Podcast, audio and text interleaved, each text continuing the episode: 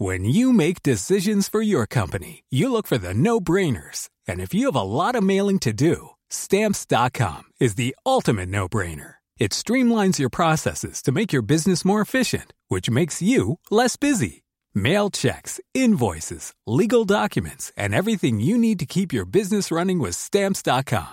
Seamlessly connect with every major marketplace and shopping cart. Schedule package pickups and see your cheapest and fastest shipping options from different carriers. With rates up to 89% off USPS and UPS rates. And with the Stamps.com mobile app, you can take care of mailing and shipping wherever you are. Make the same no-brainer decision as over 1 million other businesses with Stamps.com. Sign up with Code PROGRAM for a four-week trial, plus free postage and a free digital scale. No long-term commitments or contracts. That's Stamps.com. Code Program.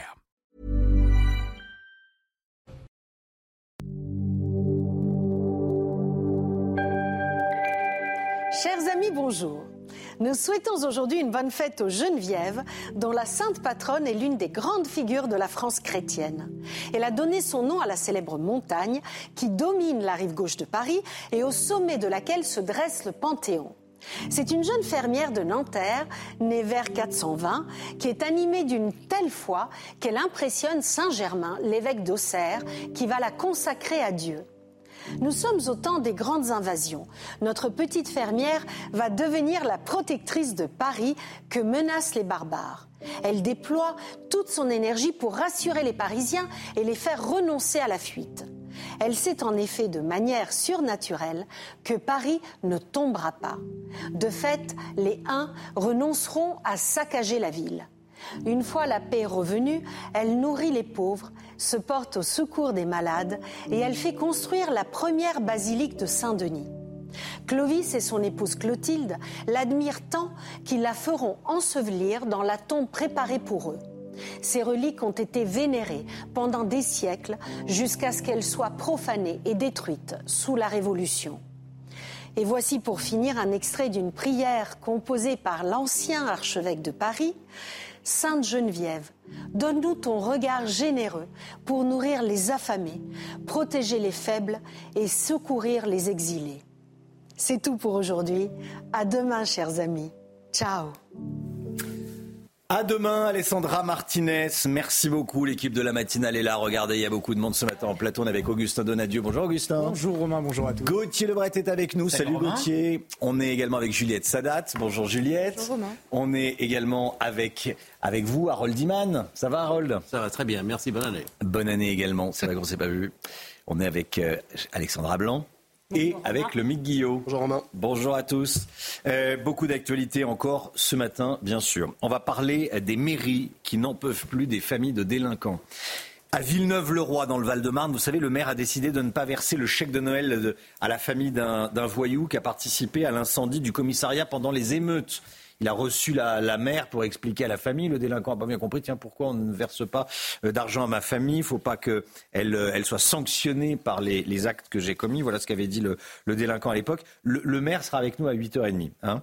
Euh, Est-ce qu'il faut plus sanctionner les familles de délinquants Retirer les aides les logements HLM, parce qu'il faut les expulser des HLM très clairement et systématiquement? Vous flashez le QR code qui apparaît à l'écran hein, et, euh, et vous passez à l'antenne. Le voici ce, ce QR code.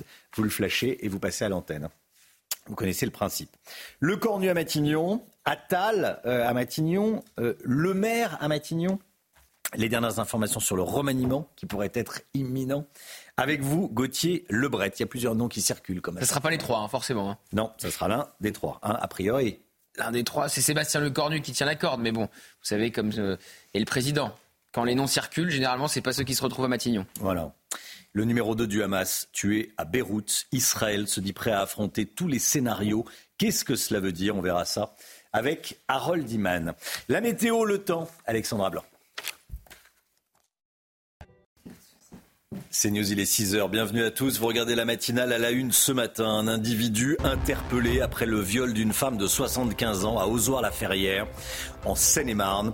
On vous le racontait dès hier matin. On est allé sur place. Vous entendrez les, des habitants nous dire qu'ils se sentent en sécurité nulle part.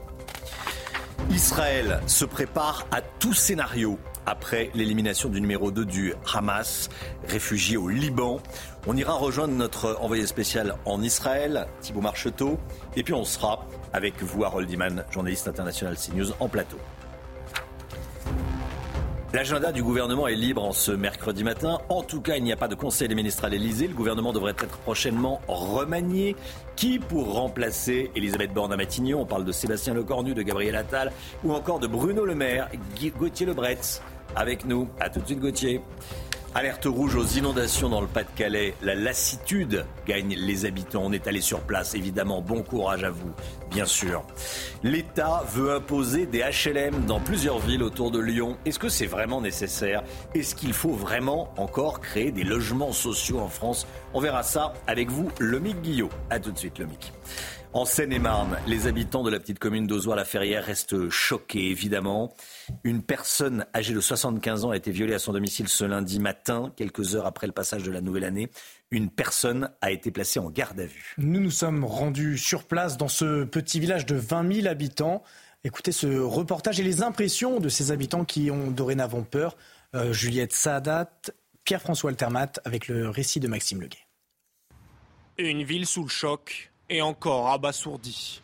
À Ozoir-la-Ferrière, les habitants sont profondément marqués par l'ignominie de l'agression. Il n'y a pas de mots malheureusement. C'est assez atroce.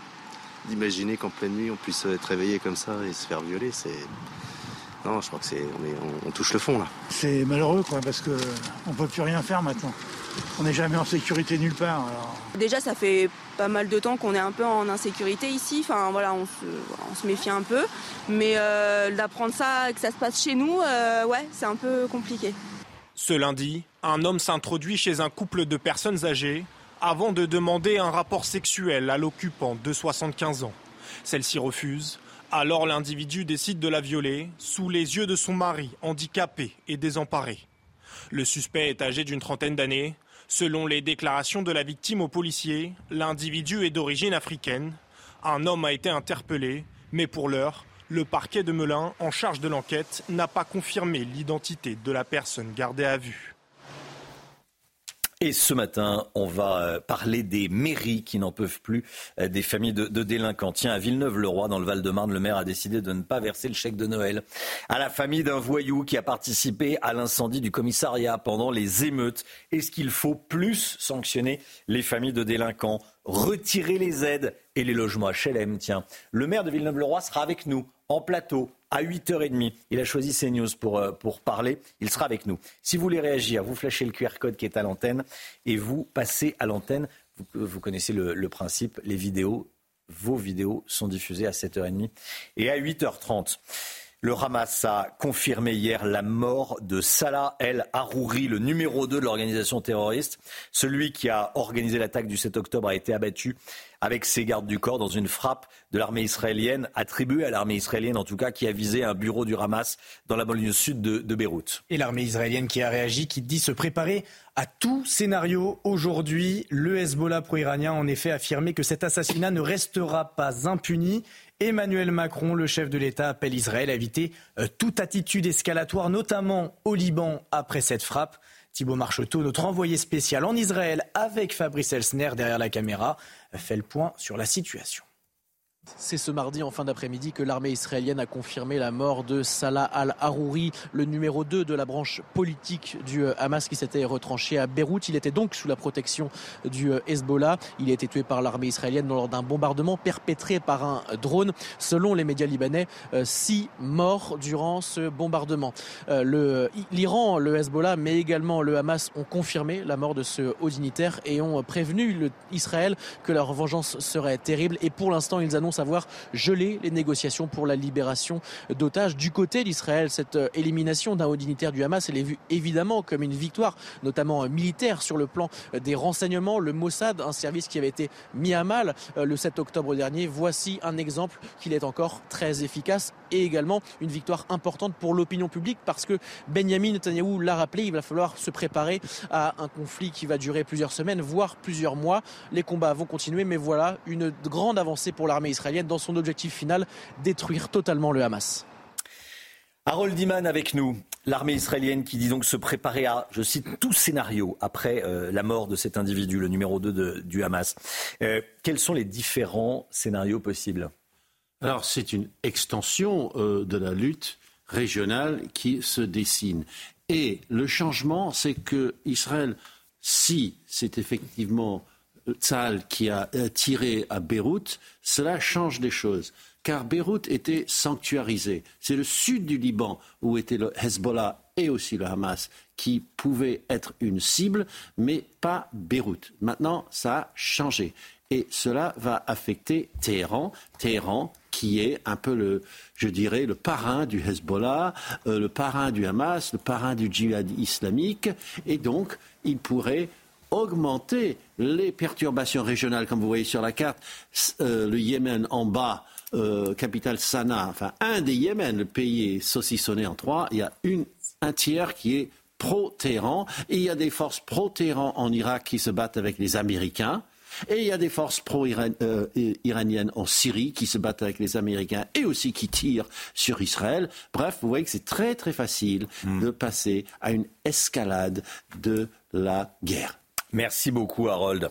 Pas de conseil des ministres aujourd'hui, pourtant on est mercredi, mais non, il n'y en a pas. Généralement, euh, ce devait être euh, le conseil des ministres de, rentrée. Gauthier Lebret avec nous, ça veut dire euh, qu'il y a un remaniement qui est en train de se préparer Et si oui, quels sont les noms qui circulent? Alors il y a une petite musique, effectivement, euh, Romain, parce qu'on a plusieurs indices. J'ai déjà le Conseil des ministres, effectivement, d'aujourd'hui qui est tout simplement annulé. Il faudra attendre la semaine prochaine pour avoir un Conseil des ministres de rentrée. Et je rappelle que c'est une tradition, hein, le premier Conseil des ministres de janvier. Généralement, tous les ministres se retrouvent euh, place Beauvau au ministère de l'Intérieur pour un petit déjeuner. Puis, devant les caméras et les photographes, ils marchent tous ensemble avec un grand sourire affiché autour de là ou du euh, Premier ministre jusqu'à l'Elysée. Donc tout ça n'aura pas lieu aujourd'hui, il faudra attendre la semaine prochaine. Donc est-ce qu'on n'a pas voulu faire cette rentrée avec euh, tambour et trompette euh, pour euh, un gouvernement en sursis qui pourrait ne plus exister la semaine prochaine? C'est la question qu'on se pose, surtout que personne ne donne la raison officielle de l'annulation de ce Conseil des ministres. Donc c'est vraiment très étonnant. Et puis autre chose, Emmanuel Macron a vraiment appuyé sur les remerciements à Elisabeth Borne lors de son allocution et de ses vœux présentés aux, Français. Généralement, le président de la République ne remercie pas de la sorte euh, son Premier ministre ou sa Première ministre. Alors est-ce que, vous savez que le mot remercier euh, a plusieurs euh, significations, est-ce que ça ne veut pas dire virer? On verra dans, les heures qui viennent. Alors pour les favoris pour succéder à Elisabeth Borne, il y en a un qui tient vraiment la corde, c'est le ministre des Armées Sébastien Lecornu. Il est loyal, vient euh, des euh, Républicains, il n'a pas d'ambition présidentielle. On sait que Emmanuel Macron n'aime pas trop se faire voler euh, la lumière par son Premier ministre. Donc c'est celui qui tient la corde. Mais voilà, on n'en est qu'au niveau de rumeurs et de spéculations. Et certains conseillers, effectivement, à l'Élysée disent que la première. eh bien, le remaniement pourrait avoir lieu dans la première quinzaine de janvier. Donc, justement, ça colle mmh. avec l'annulation de ce Conseil des ministres. à suivre. Sébastien Lecornu numéro 1. Et ensuite, on cite Gabriel Attal, Gabriel Bruno Attal Le Maire. vient d'arriver à l'éducation nationale, ça fait cinq mois qu'il est là. Hmm. Alors effectivement, il fait une entrée euh, fracassante à l'éducation nationale, mais vous mettez qui en remplacement? Bruno Le Maire, ils veulent le mettre tête de liste euh, aux européennes parce que Stéphane euh, Séjourné n'est connu de pas grand monde et face à un Jordan Bardella qui, dans les sondages, a 10 points d'avance, faudrait quelqu'un de médiatique. Alors ça serait l'occasion pour Bruno Le Maire de se refaire une santé médiatiquement parce qu'il s'est fait voler la vedette ces derniers mois par Gabriel Attal et Gérald Darmanin. Gérald Darmanin, après la loi immigration, il, il est sorti affaibli. Donc voilà, il y a aussi un scénario euh, qu'Elisabeth Borne reste encore, hein, parce qu'à chaque fois on l'a. On l'a déjà annoncé partante. Ah bah on l'annonce partante déjà depuis le deuxième jour où elle est à Matignon, et à chaque fois elle reste. Donc on verra. Merci Gauthier. À suivre. Nouvelle nuit d'angoisse pour les habitants du Pas-de-Calais. Sachez qu'on pense très fort à vous, très sincèrement à vous. Le département a de nouveau été placé en, alerte, euh, alerte, rouge euh, pour les, crues hier soir, un mois et demi seulement après les dernières crues historiques. Le Nord, la Meurthe-et-Moselle, le Finistère, les Ardennes, la Meuse et la Moselle ont été placés en vigilance orange aux crues. Des inondations ont touché la Loire-Atlantique également, nécessitant le relogement d'une vingtaine de personnes dans ce département. Voilà la carte des, vigilances. Dans le Pas-de-Calais, euh, c'est désolant. Le scénario semble se répéter, Augustin. Hein. cette nuit, près d'un demi-millier de pompiers ont été mobilisés avec des moyens de pompage supplémentaires qui ont été euh, réquisitionnés par la préfecture pour tenter de contenir la montée des eaux, notamment celle du fleuve côtier de l'AA, classé rouge pour cru. Une cinquantaine de personnes ont dû évacuer la zone. Les habitants sur place sont désemparés, comme vous allez l'entendre, à Arc avec Raphaël Lazreg et le récit d'Aminata Demphal. Dans la commune d'Arc, les pompiers sont à pied d'œuvre pour épauler cet habitant en détresse. L'entrée de sa maison et son garage sont inondés. Deux fois sur un mois, ça commence à faire beaucoup. On n'a plus qu'à attendre que ça s'évacue. On n'a rien d'autre à faire, de Son voisin compatit, impuissant et inquiet lui aussi. C'est un grand bonheur pour lui, quoi. Pour lui, pour tous ceux qui vont subir, euh, malheureusement, ce même sort. C'est malheureux. Même sentiment de crainte pour les autres riverains, désespérés de ce scénario à répétition. C'est reparti pour un tour. On s'y attendait, on était prévenus, et puis bah voilà.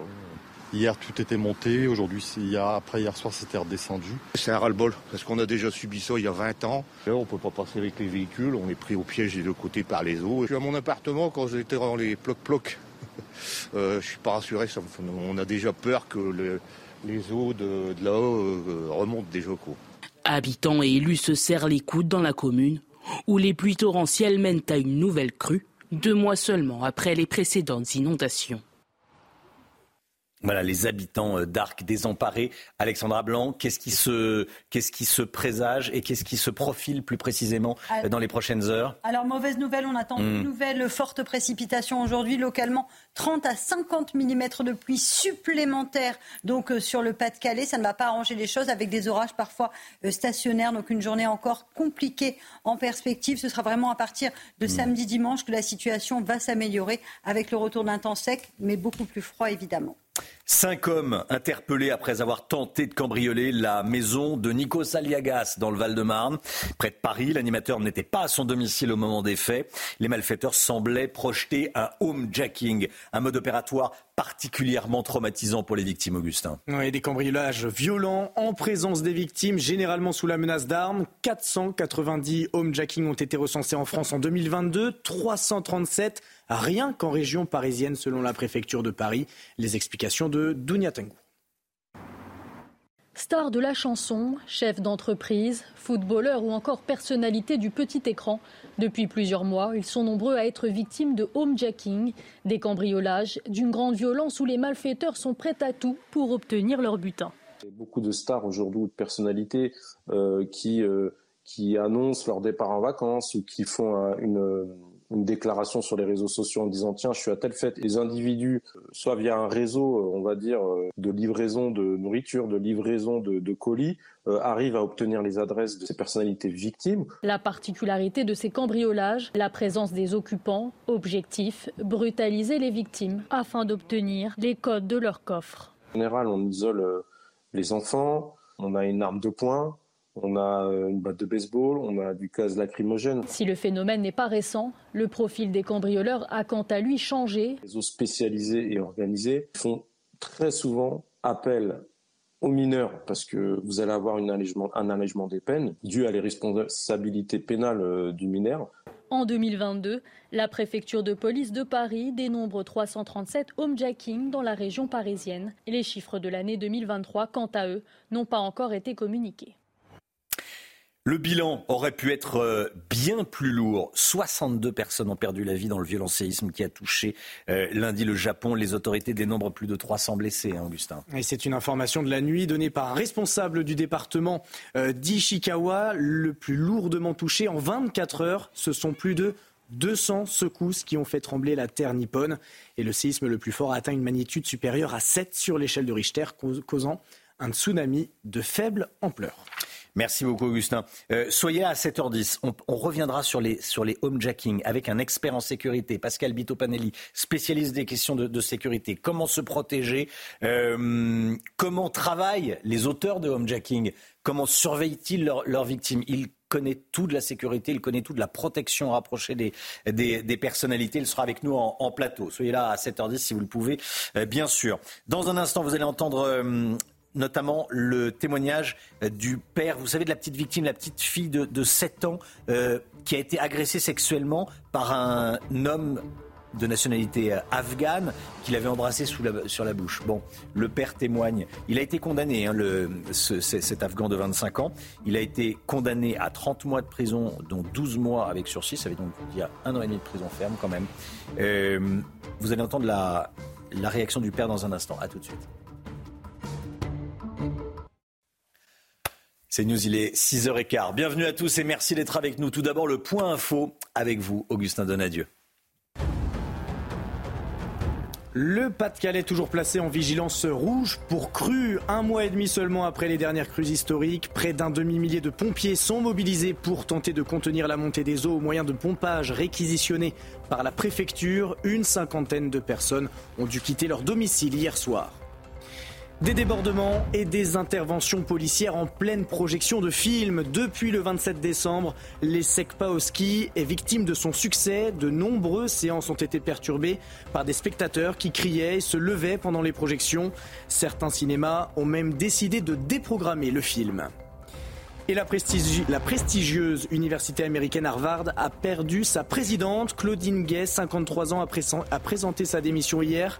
Ses propos lors d'une audience à la Chambre des représentants avaient fait polémique. Certains l'accusaient de ne pas avoir suffisamment condamné l'antisémitisme ambiant dans certains campus américains. Deux jours après l'agression sexuelle d'une fillette de 7 ans au Trocadéro à Paris, l'homme interpellé âgé de 25 ans et de nationalité afghane a été reconnu coupable des faits hier. Il était jugé en comparution immédiate par le tribunal de Paris. Il a été condamné, écoutez bien, à 30 mois de prison ferme, dont 12 mois avec sursis, donc un an et demi ferme, avec une période probatoire de deux ans. Il fera l'objet, à sa sortie de prison, d'une obligation de soins avec une interdiction d'exercer une activité avec les mineurs. On va dire, heureusement. Bon, le point sur la, situation et surtout sur le, jugement avec Célia Barotte, journaliste au service police-justice de, de CNews, qui a suivi l'audience pour CNews. Le tribunal de Paris a décidé euh, de condamner cet homme de nationalité afghane à 18 mois de prison ferme et à 12 mois avec sursis.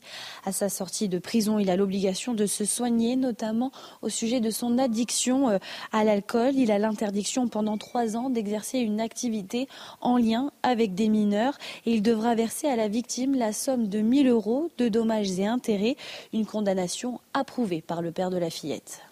Je la trouve euh, très juste par rapport à euh, euh, ce qu'on lui reproche. Et j'espère que euh, ça va lui servir aussi pour lui, lui aussi de, de leçon. Lors de cette comparution immédiate, l'homme âgé de 25 ans dit avoir, je cite, un trou de mémoire sur le déroulé de sa soirée du 30 décembre dernier à cause d'une forte consommation d'alcool. Il s'est décrit comme désemparé, et choqué à l'annonce des faits pour lesquels il était jugé jusqu'à cette condamnation. Il disposait d'un casier judiciaire vierge.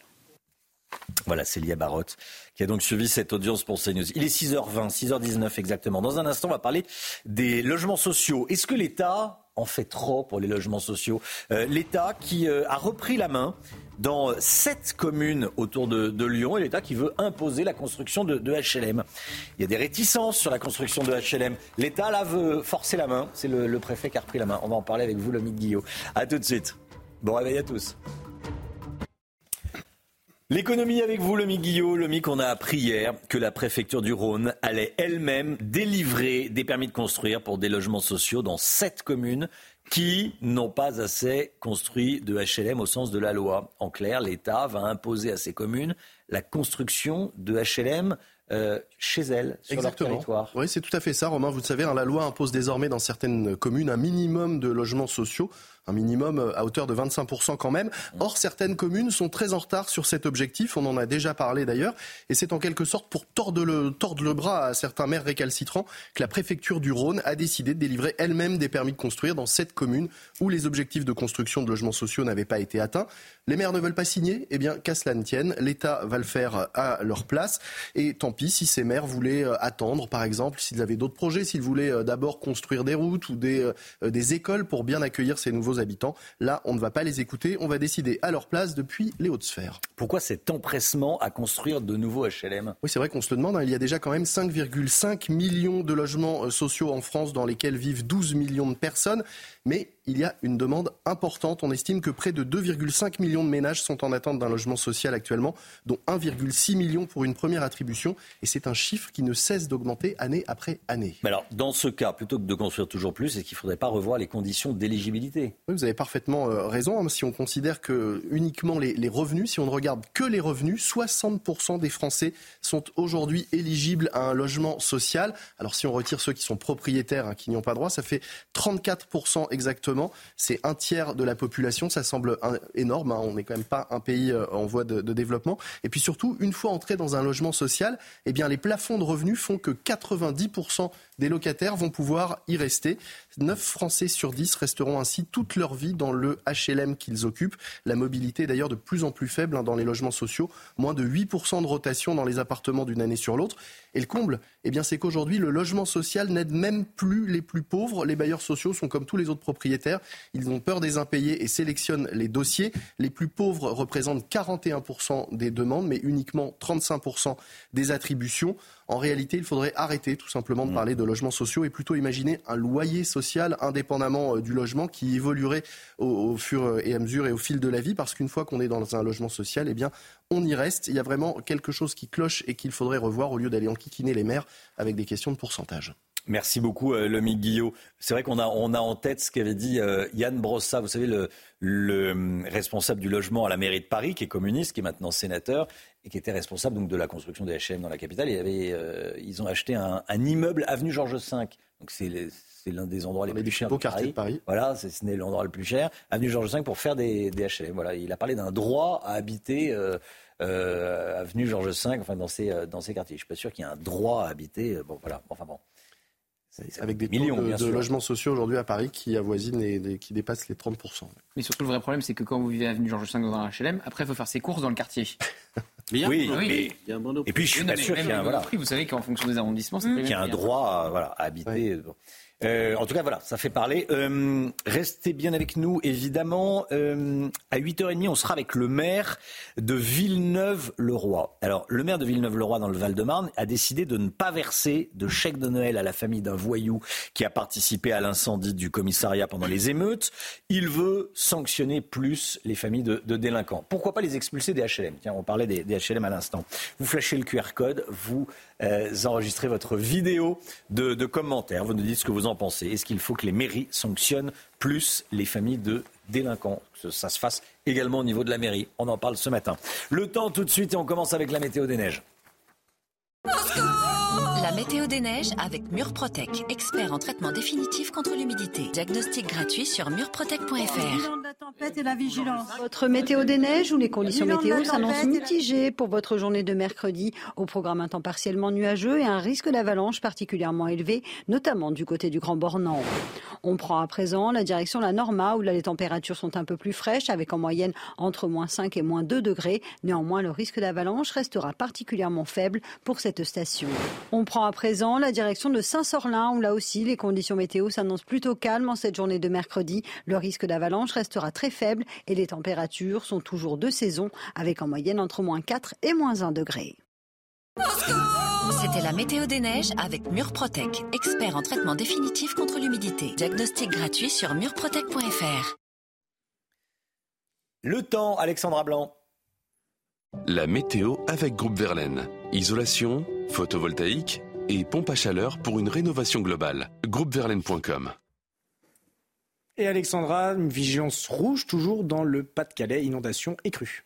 Oui, en effet, avec la qui déborde, crue exceptionnelle de nouveau sur le Pas-de-Calais où l'on attend deux nouvelles précipitations aujourd'hui, localement jusqu'à 40-50 mm de pluie supplémentaires. On retrouve également une vigilance orange pour le département de l'Aisne ou encore pour la pointe du Finistère. Et puis on va faire le bilan de cette tempête, la tempête qui a donc traversé les régions du Nord hier. On va le voir peut-être sur la DNS avec des conditions météo particulièrement agitées. On a eu localement jusqu'à 140 km heure de vent euh, sur le nord-ouest du pays des conditions donc météo assez automnales, très agitées. On a eu de fortes rafales de vent, localement jusqu'à 88 km h de vent sur Paris, c'est-à-dire à, l'intérieur des terres. Et puis on va peut-être le revoir avec localement jusqu'à un mois de précipitations sur les régions du nord et cette crue exceptionnelle de la dans le Pas-de-Calais. Et ça va continuer aujourd'hui, la qui actuellement dépasse les 2 mètres 60. Alors au programme aujourd'hui, des conditions météo encore agitées, toujours ce ciel de traîne assez actif. La perturbation s'est évacuée, mais on retrouve également un temps très mitigé, très agité, avec localement quelques orages ce matin, mais également euh, cet après-midi sur toutes les régions du nord, avec des averses, de la pluie également euh, sur le Pas-de-Calais ou encore euh, sur le nord, et puis des vents assez forts, voire même presque tempétueux sur le sud de la Bretagne ou encore à l'intérieur des terres. Grand soleil en revanche autour du golfe du Lion. Côté température, c'est extrêmement doux pour la saison, avec localement 13 à Bordeaux ou encore 10 degrés à Paris. Et dans l'après-midi, nous sommes en moyenne 5 à 8 degrés au-dessus des normales de saison. Grande, grande douceur cet après-midi, avec près de 20 degrés attendus en Corse. Vous aurez 13 à Paris, 14 à La Rochelle et localement jusqu'à 18 degrés à Perpignan. Rejoindre le mouvement de la rénovation énergétique. C'était la météo avec Groupe Verlaine pour devenir franchisé dans les énergies renouvelables. Groupe c'est News, il est 6h30, bienvenue à tous. Merci d'être avec nous. Vous regardez la matinale à la une ce matin. Des maires qui tapent du poing sur la table et qui veulent arrêter de fournir des aides aux familles de délinquants. On en parle ce matin dans la matinale. C'est notamment le cas dans le Val-de-Marne, à Villeneuve-le-Roi, ville dont le maire sera avec nous à 8h30. Le numéro 2 du Hamas, éliminé près de Beyrouth au Liban. Parmi les conséquences, nous dira Harold Iman, il y a le gel des négociations concernant la libération des otages. A tout de suite, Harold. Les Segpas au ski. Voilà un film qui fait parler de lui, mais davantage pour le désordre que sème le public dans de nombreuses salles que pour le sujet du film en lui-même. Vous entendrez le témoignage d'un projectionniste de Bolène dans le Vaucluse. Vous allez voir. Un bouton d'alerte installé dans les commerces et directement relié à la police municipale. C'est une solution trouvée par la ville de Saint-Priest dans le Rhône pour faire face à l'augmentation des vols et des agressions. Le détail dans ce journal. Vous allez voir comme c'est efficace. Les maires doivent-ils plus sanctionner les délinquants et notamment les délinquants émeutiers et leurs familles Dans plusieurs communes, les édiles ont pris des mesures fortes euh, contre ceux qui causent le désordre. C'est le cas du maire de Villeneuve-le-Roi dans le Val-de-Marne qui a refusé à la famille euh, d'un délinquant le chèque de Noël attribué chaque année à la commune. Pour celui de Franconville, il faut expulser les délinquants des logements sociaux pour laisser la place aux honnêtes gens. On voit ça avec Dounia Tengour et Tony Pitaro. La sanction du maire de Villeneuve-le-Roi, Didier Gonzalez, a fait grand bruit fin décembre pour punir un jeune homme impliqué dans les émeutes de cet été et condamné à 12 mois avec sursis pour avoir dégradé le poste de police.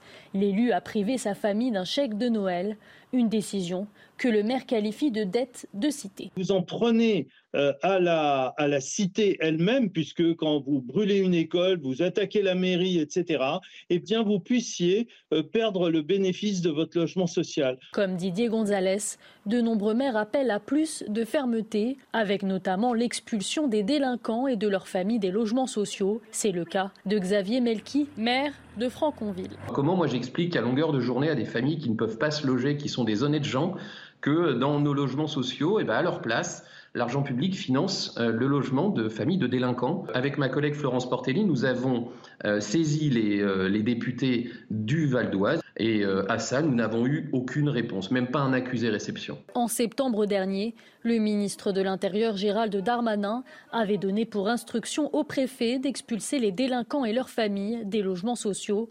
Une mesure ferme, affichée par l'exécutif, qui semble néanmoins très difficile à mettre en place, selon le témoignage de certains élus. En Seine-et-Marne, un homme a été interpellé et placé en garde à vue. Il est suspecté d'être l'auteur de l'abominable viol d'une femme âgée de 75 ans à son domicile à Ozoir-la-Ferrière quelques heures après le, passage à la, nouvelle année. C'était euh, lundi matin aux alentours de, 6h50, aux alentours de, 7h. Juliette Sadat avec nous. On a beaucoup parlé hier matin, évidemment, de, ce qui s'est passé aux heures la Ferrière. Juliette, vous êtes avec nous en plateau. Où en est l'enquête ce matin? Que sait-on? Alors effectivement, un homme a été euh, interpellé hier en fin d'après-midi. En revanche, le parquet de Melun n'a communiqué aucune information sur le profil de cet individu et a indiqué euh, que ce sont maintenant les enquêteurs du commissariat euh, de Torcy en Seine-et-Marne qui sont chargés maintenant des investigations. On a tout de même obtenu quelques informations sur le déroulé des faits. Petit rappel, cela s'est passé tôt, en effet, lundi matin, peu avant 7 heures. Une femme âgée de 75 ans est réveillée par les cris euh, venus euh, de la chambre voisine de la sienne. Ce sont les cris de son mari qui en fait a surpris euh, un individu, mais qui n'a pas pu intervenir car il est lourdement handicapé et donc alité. C'est là qu'elle surprend à son tour un homme d'origine africaine, d'après les déclarations de la victime à la police, qui tente d'abord de l'embrasser, qui la force à se déshabiller et qui finit par la violer. Il lui a également volé l'argent et enfin a pris la fuite. Tout ça euh, peu après 7 euh, heures du matin. Selon une source policière, eh cet homme âgé d'une trentaine d'années se serait euh, introduit dans cette maison en plein centre-ville d'Ozoir-la-Ferrière sans aucune sans aucune effraction, euh, tout simplement par une fenêtre qui était euh, mal fermée, derrière un volet euh, lui aussi ouvert. C'est donc une enquête pour viol sur personne vulnérable qui se poursuit. La victime, quant à elle, a été transportée à l'hôpital où des prélèvements d'empreintes génétiques ont été effectués. Juliette Sadat. Merci beaucoup, Juliette. C'est particulièrement abominable et, on suit évidemment euh, cette, euh, cette affaire. Merci beaucoup pour, euh, pour ces informations. Le Hamas a confirmé la mort de Saleh El Harouri, le numéro 2 de l'organisation terroriste, celui qui a organisé l'attaque du 7 octobre, abattu au sud de Beyrouth avec ses gardes du corps dans une frappe attribuée à l'armée israélienne. Et Tsahal a dit se préparer à tout scénario aujourd'hui. Le Hezbollah pro-iranien a en effet affirmé que cet assassinat ne restera pas sans ne restera pas impuni. Pardon. Emmanuel Macron appelle Israël à éviter toute attitude escalatoire, notamment au Liban, après cette frappe. Écoutez le porte-parole de l'armée israélienne. Je répondrai clairement. Comme je l'ai dit dans la déclaration, je ne répondrai pas à ce qui a été entendu ici ou ailleurs. Nous sommes concentrés sur la bataille contre le Hamas depuis le début et nous continuerons à le faire. L'armée israélienne est à un niveau de préparation très élevé dans tous les domaines, défensifs et offensifs.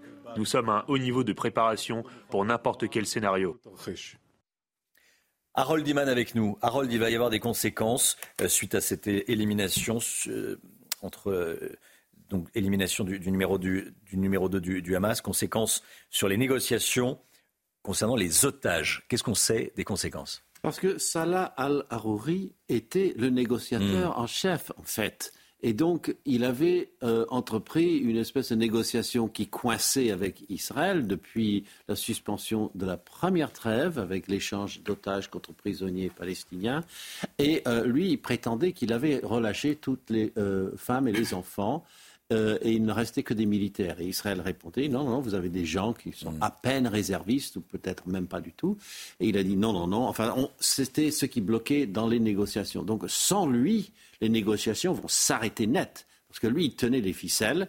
Et donc, le résultat ne peut être que euh, négatif pour les otages eux-mêmes. Merci Harold. Euh, la présidente de Harvard a démissionné, Augustin. Hein. Claudine Gay, 53 ans et première présidente noire de la prestigieuse université américaine, l'a annoncé euh, hier en cause des accusations de plagiat visant l'un de ses travaux universitaires. On lui a aussi euh, reproché eh bien, ses propos lors d'une audience à la Chambre des représentants. Elle était interrogée sur l'antisémitisme à l'université d'Harvard et certains ont considéré que sa condamnation n'était pas très claire. Les SEGPA au ski un film qui crée du bazar, c'est le moins qu'on puisse dire, pour parler poliment, dans les salles de cinéma. Le sujet du film, des élèves de lycée professionnel qui partent euh, skier. Il est sorti le 27 décembre et depuis, les incidents se multiplient dans les salles de cinéma. Hein. C'est le cas dans le cinéma du Clap à Bolène, dans le Vaucluse. Écoutez ce reportage de Tony Pitaro qui a recueilli le témoignage du projectionniste. Dans plusieurs cinémas de France, la projection du film Les pas au a provoqué des troubles, comme à Bolène dans le Vaucluse, où la séance a été interrompue. Le projectionniste du cinéma Le Clap nous raconte la scène qui s'est produite une séance où il y avait que des jeunes, il n'y avait pas d'adultes du tout. Et euh, bon, ben, comme euh, dans beaucoup de séances de jeunes, il y avait des, discussions, des téléphones allumés, bazar. Et on a dû interrompre la séance parce que euh, il y a eu des jets de projectiles, pétards, canettes.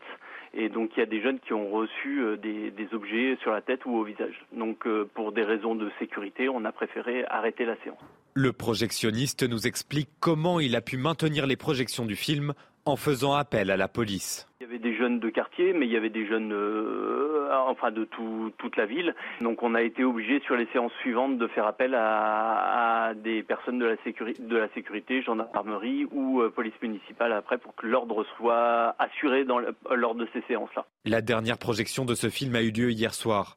Malgré la présence de la sécurité, le cinéma a décidé de ne pas reprogrammer le film. Voilà, bon, ça attire une population qui visiblement euh, se tient mal au, au cinéma. Qui est allé le voir le film? Pas encore. Absolument pas. Bon, on n'est peut-être pas dans la cible, j'en sais rien. Mais en tout cas, euh, je crois que ça a du succès. hein. Je crois que c'est plus, on n'est pas à l'abri que ce soit drôle d'ailleurs. Mais euh, il faut bien se tenir quand on va au cinéma. Il n'y a pas besoin d'être bon. Oui, on a l'impression qu'on ne sait plus faire la fête sans violence. On le voit le, le 31, on le voit. Je sais pas si c'est des violences, mais c'est de l'incivisme. de- de- On jette des, des pop-corn. Enfin, c'est n'importe quoi, oui. Oui, Si on fait la même chose chez soi devant la télé, je sais pas, je suis pas sûr. mais- Et, et d'ailleurs, de plus en plus sur les réseaux sociaux, des personnels des cinémas publient des photos d'après-séance où effectivement on voit les salles de cinéma pleines de pop-corn sur les sièges par terre, etc. C'est assez impressionnant. Ils habitent des, ils n'ont pas été éduqués, quoi. hein. Ils ont été nourris, mais pas éduqués. quoi. Non, on, jette ses déchets, c'est la moindre des choses pour le personnel. Bah, bien sûr. Du respect. Bien sûr. Allez, euh, tiens, alors la question que je vous pose ce matin, on parle ce matin des maires qui n'en peuvent plus des familles de délinquants. À Villeneuve-le-Roi, dans le Val-de-Marne, le maire a décidé de ne pas verser de chèque de Noël à la famille d'un voyou qui a participé à l'incendie du commissariat pendant les émeutes. Vous savez, on en a parlé pendant les vacances. Il a choisi CNews pour parler ce matin. Euh, Faut-il plus sanctionner les familles de délinquants? Faut-il leur retirer les aides? Faut-il les expulser systématiquement des HLM On voyait à- il y a quelques instants avec vous, le Guillaume, qu'on manquait de HLM. Bah tiens, euh, on peut peut-être faire de la place avec des familles de, de délinquants qu'on expulse. On vous pose la question, vous flashez le QR code et vous répondez à cette question. 6h41, restez bien avec nous sur CNews dans un instant. Le dispositif anti-agression mis en place à Saint-Priest dans le Rhône. Vous allez voir, c'est extrêmement, c'est très intelligent, c'est extrêmement bien organisé. Un bouton chez les commerçants. Euh, dès qu'ils se sentent en danger, ils appuient, la police municipale arrive. À tout de suite. C'est News, il est 7h moins le quart. Merci d'être avec nous. Tout d'abord, le point info avec vous, Augustin Donadieu. 62 personnes ont perdu la vie dans un séisme d'une intensité de 7,5 sur l'échelle de Richter euh, lundi. Les autorités dénombrent plus de 300 blessés, un bilan qui aurait pu être euh, plus, qui aurait pu être plus lourd. Selon un responsable local, plus de 200 secousses ont été enregistrées en moins de 24 heures. Le Hamas a confirmé la mort de son numéro 2 dans une attaque attribuée à Tsahal sur le sol libanais. L'homme qui a participé à l'organisation de l'attaque du 7 octobre a été tué avec ses gardes du corps dans un bureau du Hamas au sud de Beyrouth. Le Hezbollah pro-iranien a en effet affirmé euh, que cet assassinat ne restera pas impuni. Emmanuel Macron appelle Israël à éviter toute attitude escalatoire, notamment au Liban, après cette frappe. Et l'agresseur de nationalité afghane qui a agressé sexuellement une fillette de 7 ans au Trocadéro a été reconnu coupable hier. L'homme de 25 ans a été condamné à 30 mois de prison ferme, dont 12 avec sursis. Il devra suivre un parcours de soins à sa sortie de prison et à interdiction de travailler au contact des mineurs. Face à la recrudescence des vols ou des agressions dans les commerces, la mairie de Saint-Priest, dans le Rhône, a pris une décision. Elle expérimente un bouton d'alerte directement relié à la police municipale. Vous allez voir, c'est extrêmement efficace. Vous allez voir comment ça fonctionne. 50 commerces sont dorénavant équipés de ce dispositif. En cas de besoin, en cas d'urgence, le fleuriste, le boulanger, l'opticien n'auront qu'à appuyer sur ce bouton pour prévenir le centre de sécurité urbaine d'un danger immédiat. Reportage CNews signé Olivier Madinier. Regardez. Claude Dauphin est fleuriste dans le village de Saint-Priest. Il fait partie de la cinquantaine de commerçants de la commune équipés d'un bouton d'alerte. Nous avons un boîtier qui est ici juste à côté de la caisse, face à l'entrée du passage des clients. Ce bouton, on a juste à appuyer dessus moins de 3 secondes pour alerter la police, qui eux sont présents sur place sur le lieu d'agression ou de vandalisme en moins de 2 minutes. Cette opticienne est aussi équipée depuis quelques mois elle se sent rassurée et compte sur l'effet dissuasif de ce système. Si on a un souci, on sait que c'est très rapide, au lieu de décrocher le téléphone, de faire un numéro, de composer un numéro pour appeler la police et tout ça. Donc on vient tout de suite là, on actionne le bouton et voilà. Si le bouton d'alerte est actionné par un commerçant, une alarme retentit ici au centre superviseur urbain. Le contrôleur envoie un équipage de la police municipale. Ce système mis en place il y a un peu plus d'un an ne coûte rien aux commerçants. La sécurité n'a pas de prix. Aujourd'hui, euh, euh, ça correspond grosso modo à à peu près 100 000 euros et qui euh, nous est financé à peu près par la moitié par la région Auvergne-Rhône-Alpes. Donc c'est un gros investissement mais qui aujourd'hui porte ses fruits. 25 commerçants supplémentaires vont aussi bénéficier d'un bouton d'alerte d'ici quelques mois. D'autres communes s'intéressent de près à cette initiative. C'est bien parce que c'est efficace. La police municipale arrive tout de suite. Ça rassure les, euh, ça rassure les commerçants. Mm. C'est une, une, initiative intéressante sur laquelle on, voulait revenir. Hein, Augustin Oui, ça, rassure les commerçants et mm. sûrement même les clients d'ailleurs. Et, accessoirement les, accessoirement les clients, même s'il ne euh, faut peut-être pas le crier sur tous les toits. Oui, le client n'est pas forcément au courant quand il va dans le magasin. Mm. Dans certains départements, les, épisodes de crue se répètent. Hein. C'est le cas dans le Finistère, placé en vigilance orange crue. Dans ce département, on est tristement habitué aux inondations. Hein. c'est le cas de la ville de, Quimperlé qui se trouve à la croisée de trois cours d'eau, alors pris euh, devant et s'est équipé d'un. La commune, a pris les devants et s'est équipé d'un système pour freiner la montée des eaux tout en développant les bons réflexes des habitants. Regardez ce reportage de Mickaël Chaillou. Basseville de Quimperlé, point de rencontre entre le fleuve côtier Laïta et deux rivières, l'Isole et l'Élé. Le lieu est bien connu depuis 1642 pour ses inondations, comme le rappellent les écriteaux touristiques au bord de l'eau. Quimperlé a la culture du risque inondation. Dès que la vigilance crue est déclenchée, c'est le même branle-bas de combat. Je suis en train de barricader pour éviter que l'eau rentre dans le magasin. Et à l'intérieur, j'ai tout protégé avec euh, des bâches, euh, les meubles, euh, j'ai tout enveloppé. Les 800 habitants qui résident en zone inondable comptent sur les 147 mètres de barrières anti-inondation installées en 2001. La mairie les pose systématiquement au début de l'hiver, ce qui fait que c'est pas mis, ça n'a pas été mis exprès pour aujourd'hui. Ça l'est régulièrement pendant 4 mois, 5 mois. Ils laissent les rambardes. On les a rehaussés d'une vingtaine de centimètres il y a deux ans. Donc aujourd'hui, la rivière est contenue pour le quai briseux à 3,80 mètres. Donc c'est vrai que ça nous permet d'effacer 90-95% des inondations sur ce quai-là. Et ce sera encore le cas cette fois-ci, puisque la hauteur d'eau attendue sera au maximum de 3,93 mètres, soit 13 petits centimètres au-dessus de la barrière, limitant ainsi les dégâts. Voilà, on pense bien à vous si vous êtes concerné par les, par les inondations, euh, évidemment. Tiens, cette question que je vous pose ce matin, hein, on parle ce matin des mairies qui n'en peuvent plus des familles de délinquants.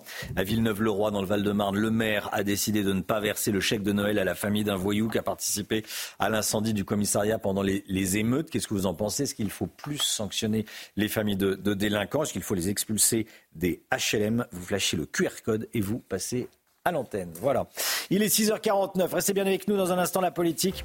On va parler de cette rumeur de remaniement. Pas de conseil des ministres aujourd'hui. Est-ce que ça veut dire qu'il y a un remaniement imminent? Qui alors pour remplacer la première ministre Elisabeth Borne? On verra ça avec vous.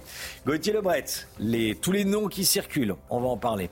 On va étudier toutes les possibilités. À tout de suite. Bon réveil. 6h53, la politique avec vous, Gauthier Lebret. Pas de conseil des ministres aujourd'hui, pourtant on est, mercredi. Pas de conseil des ministres à, à l'Elysée ça devait être le, Conseil des ministres de rentrer avec le, passage entre la place Beauvau et l'Élysée, et, cette tradition. Ça veut dire qu'un remaniement est en train de se préparer ou pas, Gauthier? Eh bien, c'est un indice, Romain, hmm. puisque effectivement, je rappelle que le premier Conseil des ministres de l'année, c'est une tradition. Tous les ministres se retrouvent pour un petit déjeuner euh, place Beauvau au ministère de l'Intérieur et marchent ensuite ensemble derrière le ou la première ministre, devant les caméras, les photographes, grand sourire pour rejoindre effectivement euh, l'Élysée. Donc, est-ce qu'on a reporté ce cérémonial parce que l'actuel, euh, l'actuel, euh, eh bien, euh, l'actuel, les actuels ministres, tout simplement, l'actuel gouvernement, voilà le mot que je cherchais, étant sursis? C'est la question qu'on se pose. Et puis, autre indice sur un possible remaniement, les vœux du président de la République, lors desquels il a remercié de manière assez appuyée Elisabeth Borne. Alors, remercier, vous savez que ça a plusieurs significations. Était-ce simplement des remerciements ou remercier veut aussi dire virer Ou est-ce qu'il va se séparer d'Elisabeth Borne dans les jours à venir. Donc voilà les, les indices qu'on a et surtout pourquoi est-ce que personne ne nous donne la raison officielle de l'annulation de ce Conseil des ministres? Tout le monde à l'Elysée refuse de donner effectivement la raison de l'annulation de ce Conseil des ministres. Donc est-ce pour cacher effectivement que cette raison, eh bien, hmm. c'est tout simplement un remaniement? Et Alors qui est en danger? Parce qu'on voyait des, images, on voyait Stanislas Guérini avec Aurélien Rousseau qui est plus ministre de la... Ah non, de Aurélien Rousseau il n'est pas en danger parce qu'il est de, la, là. de la santé. Voilà, on, le voyait encore euh, à l'écran. Qui est en danger alors? Eh bien, ceux qui, comme Aurélien Rousseau, ont dit qu'il démissionnait après la loi euh, immigration et le vote de la loi immigration, mais qui ne l'ont pas fait. À savoir, par exemple, Clément Beaune, ministre des Transports, Sylvie Retailleau, ministre de l'Enseignement supérieur, qui a même présenté sa démission au président euh, de la République. Évidemment, Rima Abdul-Malak, quand vous avez été recadré de la sorte sur le service public, sur le sujet de Gérard Depardieu, comme l'a fait euh, Emmanuel Macron, bah, vous êtes forcément en danger. Et puis, il y a euh, les ministres qui ont affaire avec la, justice. Il y a la nouvelle ministre de la Santé, Agnès Firmin-Lebaudot, à peine été nommée. Voilà qu'une une affaire pour conflit d'intérêts euh, explosait euh, dans la presse. Et puis, il y a Olivier Dussopt qui a été jugé pour favoritisme.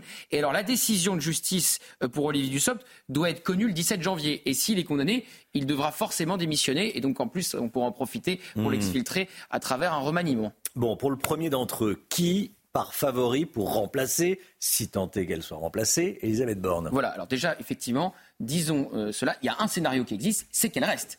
À chaque fois, on veut l'enterrer. C'est toujours les mêmes conseillers qui visiblement ne l'aiment pas trop, qui font fuiter dans la presse euh, qu'elle devrait partir, qu'elle est sur le départ, et elle part pas. Mais vous savez comment ça se passe à chaque fois. On le rappelait déjà lundi. Les conseillers à l'Élysée, c'est toujours pareil. Ceux qui ne savent rien parlent et parlent beaucoup, et ceux qui savent, comme par exemple Alexis, Alexis ne disent strictement rien. Donc, il faut toujours se méfier des conseillers euh, qui parlent. Mais donc, le favori pour remplacer Elisabeth Borne, si elle part, c'est Sébastien Lecornu, ministre des Armées il a plein de points euh, dans la colonne plus. Il est loyal au président, euh, il vient euh, des républicains et il n'a pas d'ambition XXL, des ambitions présidentielles. Donc il ne se servira pas de Matignon comme d'un tremplin, même si généralement quand on passe à Matignon, après c'est très compliqué de se présenter à la présidence de la République. Donc Sébastien Lecornu coche beaucoup de cases. Après, il y a toujours d'autres noms qui reviennent. Il y a évidemment celui de Bruno Le Maire, mais Bruno Le Maire, le président aimerait bien le voir tête de liste pour les européennes plutôt que Stéphane Séjourné, qui n'est connu par pas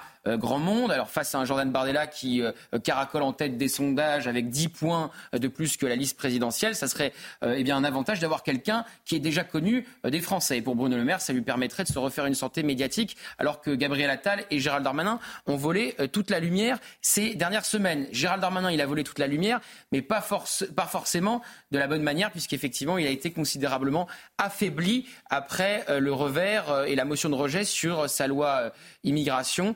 Donc voilà, euh, les noms qui tiennent la corde. Et puis Gérald Darmanin, euh, les Républicains ne veulent plus en entendre parler, ils veulent plus discuter avec lui parce qu'ils ont jugé qu'il s'est hmm. mal comporté avec eux.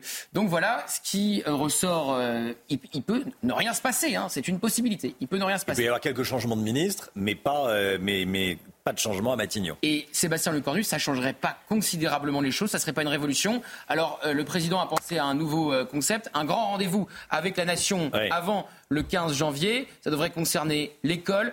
Attention, ça pourrait une nouvelle fois faire pchit comme sa grande initiative d'ampleur qui était simplement une réunion avec les oppositions. Merci Gauthier. 8h10, soyez là. On sera avec euh, Robert Ménard, maire de Béziers. Vous le connaissez bien, Robert Ménard. Robert Ménard, maire de Béziers, qui sera l'invité de la grande interview de Sonia Mabrouk sur CNews et sur Europe 1. 6h58. Le temps tout de suite, Alexandra Blanc. La météo avec Groupe Verlaine. Isolation, photovoltaïque et pompe à chaleur pour une rénovation globale. Groupeverlaine.com Des inondations et des crues dans le Pas-de-Calais. Oui, en effet, Augustin, ça déborde du côté du Pas-de-Calais avec là qui atteint de nouveau une crue exceptionnelle. Le département du Pas-de-Calais d'ailleurs placé en vigilance rouge avec donc l'équivalent d'un mois de pluie tombé en seulement euh, quelques heures donc sur les régions du Nord, mais également sur le Finistère. On vous montrait ces images il y a quelques instants du côté de Quimperlé avec donc des inondations entre le Nord-Ouest et le Pas-de-Calais. Avec cette mauvaise nouvelle, on va de nouveau avoir de fortes pluies aujourd'hui et c'est là qui déborde. D'ailleurs, là qui atteint actuellement plus de 2,60 mètres avec donc ces cours d'eau euh, du Pas-de-Calais à surveiller. Donc c'est là qui est actuellement placé en rouge du côté de Saint-Omer où il y a de nouveau des inondations. On a eu des inondations en novembre, inondations historiques et ça continue malheureusement en ce début d'année 2024. Euh, Alors au programme aujourd'hui, un temps très agité, très mitigé. Cette perturbation qui s'est évacuée, ce ciel de traîne très actif. On aura du vent, des averses et surtout quelques orages, notamment euh, du côté de la Normandie ou encore du Pas-de-Calais, avec donc de nouvelles précipitations à prévoir. Et dans l'après-midi, les orages vont se généraliser sur les régions du Nord. Le vent soufflera presque en tempête entre la façade ouest, l'intérieur des terres ou encore le nord. Des rafales de l'ordre de 90 à 100 km par heure. Côté température, c'est extrêmement doux ce matin. Grande, grande douceur, 10 degrés à Paris, 13 degrés en moyenne à Bordeaux. Et dans l'après-midi, nous sommes en moyenne 5 à 8 degrés au-dessus des normales de saison. Température exceptionnelle pour la saison. 13 à Paris, 12 à Dijon, 15 à Bordeaux et localement jusqu'à 20 degrés en Corse. Rejoindre le mouvement de la rénovation énergétique. C'était la météo avec Groupe Verlaine pour devenir franchisé dans les énergies renouvelables. Groupe Verlaine.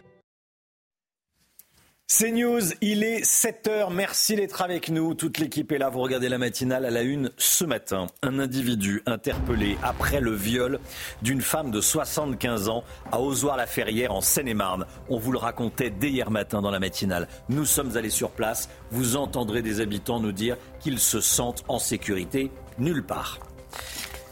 Israël se prépare, je cite, à tout scénario après l'élimination du numéro 2 du Hamas.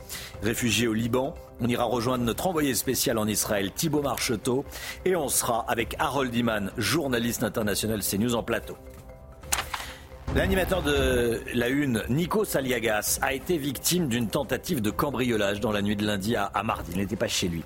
De manière générale, les cas de homejacking sont répandus. Il y en a de plus en plus. Près de 400 euh, cas de homejacking. Euh, plus de 400 et près de 500 d'ailleurs au niveau national. Euh, on sera en direct avec... Pascal Bito-Panelli, qui est même avec nous en, plateau. Bonjour Pascal Bito-Panelli, expert sécurité. Et vous allez nous nous dire comment se, protéger. Alerte rouge aux inondations dans le Pas-de-Calais. La lassitude gagne les habitants. On est allé sur place, évidemment. Et puis on a moins de chances d'obtenir une augmentation ou une promotion quand on fait du télétravail. C'est ce que démontre une large étude que nous présentera le Guillot. En Seine-et-Marne, un homme a été interpellé et placé en garde à vue. Il est suspecté d'être l'auteur de l'abominable viol d'une femme âgée de 75 ans à son domicile à Ozor-la-Ferrière, quelques heures après le passage à la nouvelle année, Augustin. nous nous sommes rendus dans cette petite commune de plus de 20 000 habitants. Ils sont évidemment terriblement choqués et certains ne se sentent plus en sécurité euh, nulle part. Reportage de Pierre-François Altermat avec le récit de Maxime Leguet. Une ville sous le choc, et encore abasourdi. À Ozoir-la-Ferrière, les habitants sont profondément marqués par l'ignominie de l'agression. Il n'y a pas de mots malheureusement. C'est assez atroce. D'imaginer qu'en pleine nuit on puisse être réveillé comme ça et se faire violer, c'est. Non, je crois que c'est. On, touche le fond là. C'est malheureux quoi, parce qu'on ne peut plus rien faire maintenant. On n'est jamais en sécurité nulle part. Déjà, ça fait pas mal de temps qu'on est un peu en insécurité ici. Enfin, voilà, on se, méfie un peu. Mais euh, d'apprendre ça, que ça se passe chez nous, euh, ouais, c'est un peu compliqué. Ce lundi, un homme s'introduit chez un couple de personnes âgées avant de demander un rapport sexuel à l'occupant de 75 ans. Celle-ci refuse. Alors l'individu décide de la violer sous les yeux de son mari, handicapé et désemparé. Le suspect est âgé d'une trentaine d'années. Selon les déclarations de la victime aux policiers, l'individu est d'origine africaine. Un homme a été interpellé, mais pour l'heure, le parquet de Melun, en charge de l'enquête, n'a pas confirmé l'identité de la personne gardée à vue. Ce matin, on parle des maires qui n'en peuvent plus des familles de délinquants. À Villeneuve-le-Roi, dans le Val-de-Marne, le maire a décidé de ne pas verser le chèque de Noël à la famille d'un voyou qui a participé à l'incendie du, commissariat de la police nationale, de la police municipale, pardon, pendant les émeutes. Est-ce qu'il faut plus sanctionner les familles de délinquants? Est-ce qu'il faut retirer les aides? Est-ce qu'il faut euh, expulser les familles de délinquants des, HLM Le faire systématiquement. Vous flashez le QR code et vous passez à l'antenne. Vous connaissez le, le principe. Le Hamas a confirmé la mort de Salah al-Harouri, le numéro 2 de l'organisation terroriste, celui qui a organisé l'attaque du 7 octobre. Il a été abattu au sud de, Beyrouth avec ses gardes du corps dans une frappe attribuée à l'armée israélienne, Augustin. Et Tsahal a dit se préparer, je cite, à tout scénario aujourd'hui. Le Hezbollah pro-iranien a en effet affirmé que cet assassinat ne restera pas impuni. Emmanuel Macron appelle Israël à éviter toute attitude escalatoire, notamment au Liban, après cette frappe. Harold Iman, Tsahal dit se préparer, je cite, à tout scénario après la, mort de Saleh al-Harouri. Euh, quels sont ces, scénarios? Qu'est-ce que ça veut dire exactement?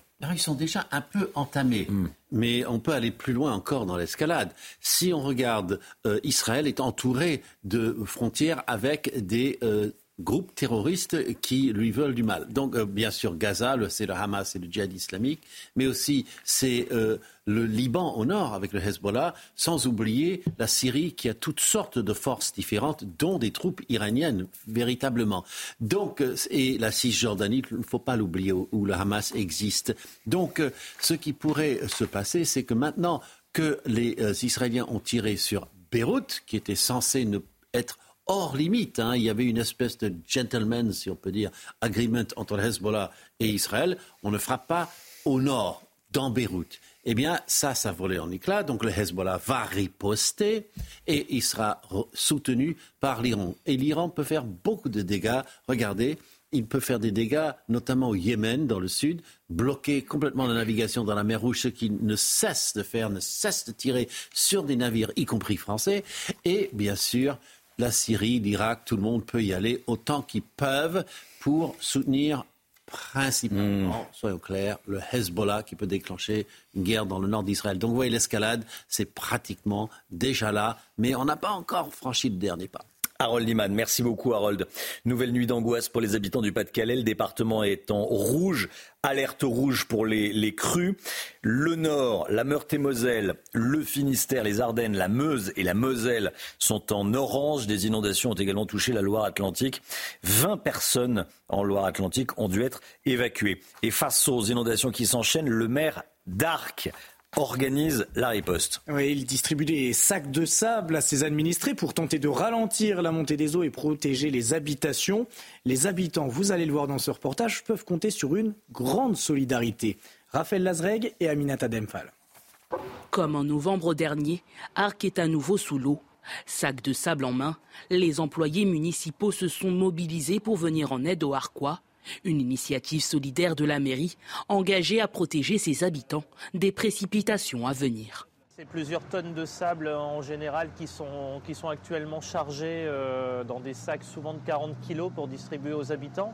On a fait le plein, donc on a ce qu'il faut pour, euh, pour distribuer aux habitants. Une distribution saluée par les Arquois qui sont prêts à tout pour sauver leur maison.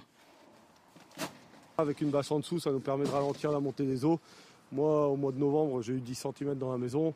Si j'avais pas eu ça, euh, ça aurait certainement monté beaucoup plus. Non, non, bah, on va essayer de, boucher le bas des fenêtres. Ça fait 50 ans qu'on est ici. On n'a jamais été inondé, hein. jamais. Mais ici, c'est vraiment dantesque. Hein. Les habitants le savent, les prochains jours vont encore être difficiles à supporter. Deux mois après la tempête Kiaran, de nombreux Harquois n'ont toujours pas regagné leur maison. Voilà, bon courage à vous évidemment si vous êtes concerné par, euh, ces inondations. Sincèrement, on pense très fort à vous ce matin. Le bilan aurait pu être bien lourd, bilan qui euh, a été revu à la hausse après le séisme au Japon, hein, c'est l'information de la nuit. Oui, 62 personnes ont perdu la vie dans le violent séisme qui a touché euh, lundi le Japon. Les autorités dénombrent plus de 300 blessés. C'est une information de la nuit donnée par un responsable du département d'Ishikawa, le plus lourdement touché par ce séisme. En 24 heures, ce sont plus de 200 mm. secousses qui ont fait trembler la terre nippone. Et le séisme, au plus fort de son intensité, a atteint 7,5 sur l'échelle de Richter. Et puis c'est une sorte de, loi des, séries. Il y a eu le, séisme au Japon et le Japon frappé également par une catastrophe aérienne. Nouvelle information dans, la nuit au sujet de l'avion en feu. Effectivement, on vous montre ces images ce matin. Ça se Hmm. passe à l'aéroport de Tokyo Haneda. Hier, au moment d'atterrir, un avion de, de la Japan Airlines est entré en collision avec un appareil des gardes-côtes japonais. Selon la compagnie aérienne, l'avion avait reçu l'autorisation d'atterrir. C'est la nouveauté de la matinée. L'avion de la Japan Airlines a complètement brûlé, mais tous les passagers ont pu évacuer. Dans l'avion, en revanche, des gardes-côtes, cinq occupants présents à bord sont décédés. Merci Augustin. Les home jacking, on en parle ce matin. On est avec vous, Pascal Bito Panelli. Bonjour. Bonjour. Merci. Meilleurs vœux. Meilleurs vœux également. Vous êtes expert en, en sécurité, spécialiste de protection, protection rapprochée notamment. On va parler de ce qui se passe. Euh, je le disais dans les titres, hein, près de 500 home jacking. En 2022, plus d'un par jour. Euh, et probablement autant, on n'a pas les tout derniers chiffres de, de 2023, mais probablement euh, autant. Euh, c'est extrêmement traumatisant pour les victimes, bien sûr. On en parle avec vous dans, dans un instant. On verra notamment comment se protéger également. À tout de suite. C'est News, il est 7h12. Merci d'être avec nous. Tout d'abord, le point info avec Augustin Donadieu. Le Pas-de-Calais toujours placé en vigilance rouge pour crue un mois et demi seulement après les dernières crues historiques. Près d'un demi-millier de pompiers sont mobilisés pour tenter de contenir la montée des eaux au moyen de pompages réquisitionnés par la préfecture. Une cinquantaine de personnes ont dû quitter leur domicile hier soir. Des débordements et des interventions policières en pleine projection de films. Depuis le 27 décembre, l'ESSEC Paoski est victime de son succès. De nombreuses séances ont été perturbées par des spectateurs qui criaient et se levaient pendant les projections. Certains cinémas ont même décidé de déprogrammer le film. Et la prestigieuse université américaine Harvard a perdu sa présidente. Claudine Gay, 53 ans, a présenté sa démission hier. Ses propos lors d'une audience à la Chambre des représentants avaient fait polémique. Certains l'accusaient de ne pas avoir suffisamment condamné l'antisémitisme ambiant dans certains campus américains. Merci Augustin. Euh, il y a eu la tentative de cambriolage chez Nico Saliagas en début de semaine. On en a, on en a parlé. Il y a au total en France près de 500 homejacking. Euh, C'était en, en 2022. Je disais avant la- la pause publicitaire que ça n'a pas dû beaucoup baisser euh, en 2023. Acte extrêmement traumatisant pour les victimes, s'il en est. Ça touche des personnalités connues, mais pas uniquement. On est avec vous, Pascal Bito Panelli, expert en, en sécurité. Bonjour à nouveau et, et merci d'être là. Voilà. Meilleur vœu à nouveau, spécialiste en, en protection. Bon, Euh, comment les délinquants choisissent-ils leurs leurs victimes? Je disais que ça touche des personnalités, mais pas que des personnalités. Non, ça ne touche pas des personnalités. Alors, si vous voulez, le cambriolage euh, commun est quelque chose d'assez spontané. Euh, le homejacking est le fruit d'un ciblage euh, autour de gens euh, qui sont censés, dans leur domicile, appartement ou maison, avoir des biens de haute valeur. Donc, on est un peu, si vous voulez, sur ce que j'appelle la théorie des deux âmes. C'est-à-dire le minimum de risque pour le maximum de résultats. On arrive à plusieurs, euh, armés de nuit, souvent on trouve, on fixe les gens dans un état de sidération et on va euh, en quelques minutes, on va dire de 5 minutes à 45 minutes, s'il y a séquestration, pouvoir partir avec des grosses sommes jusqu'à 500 000 euros.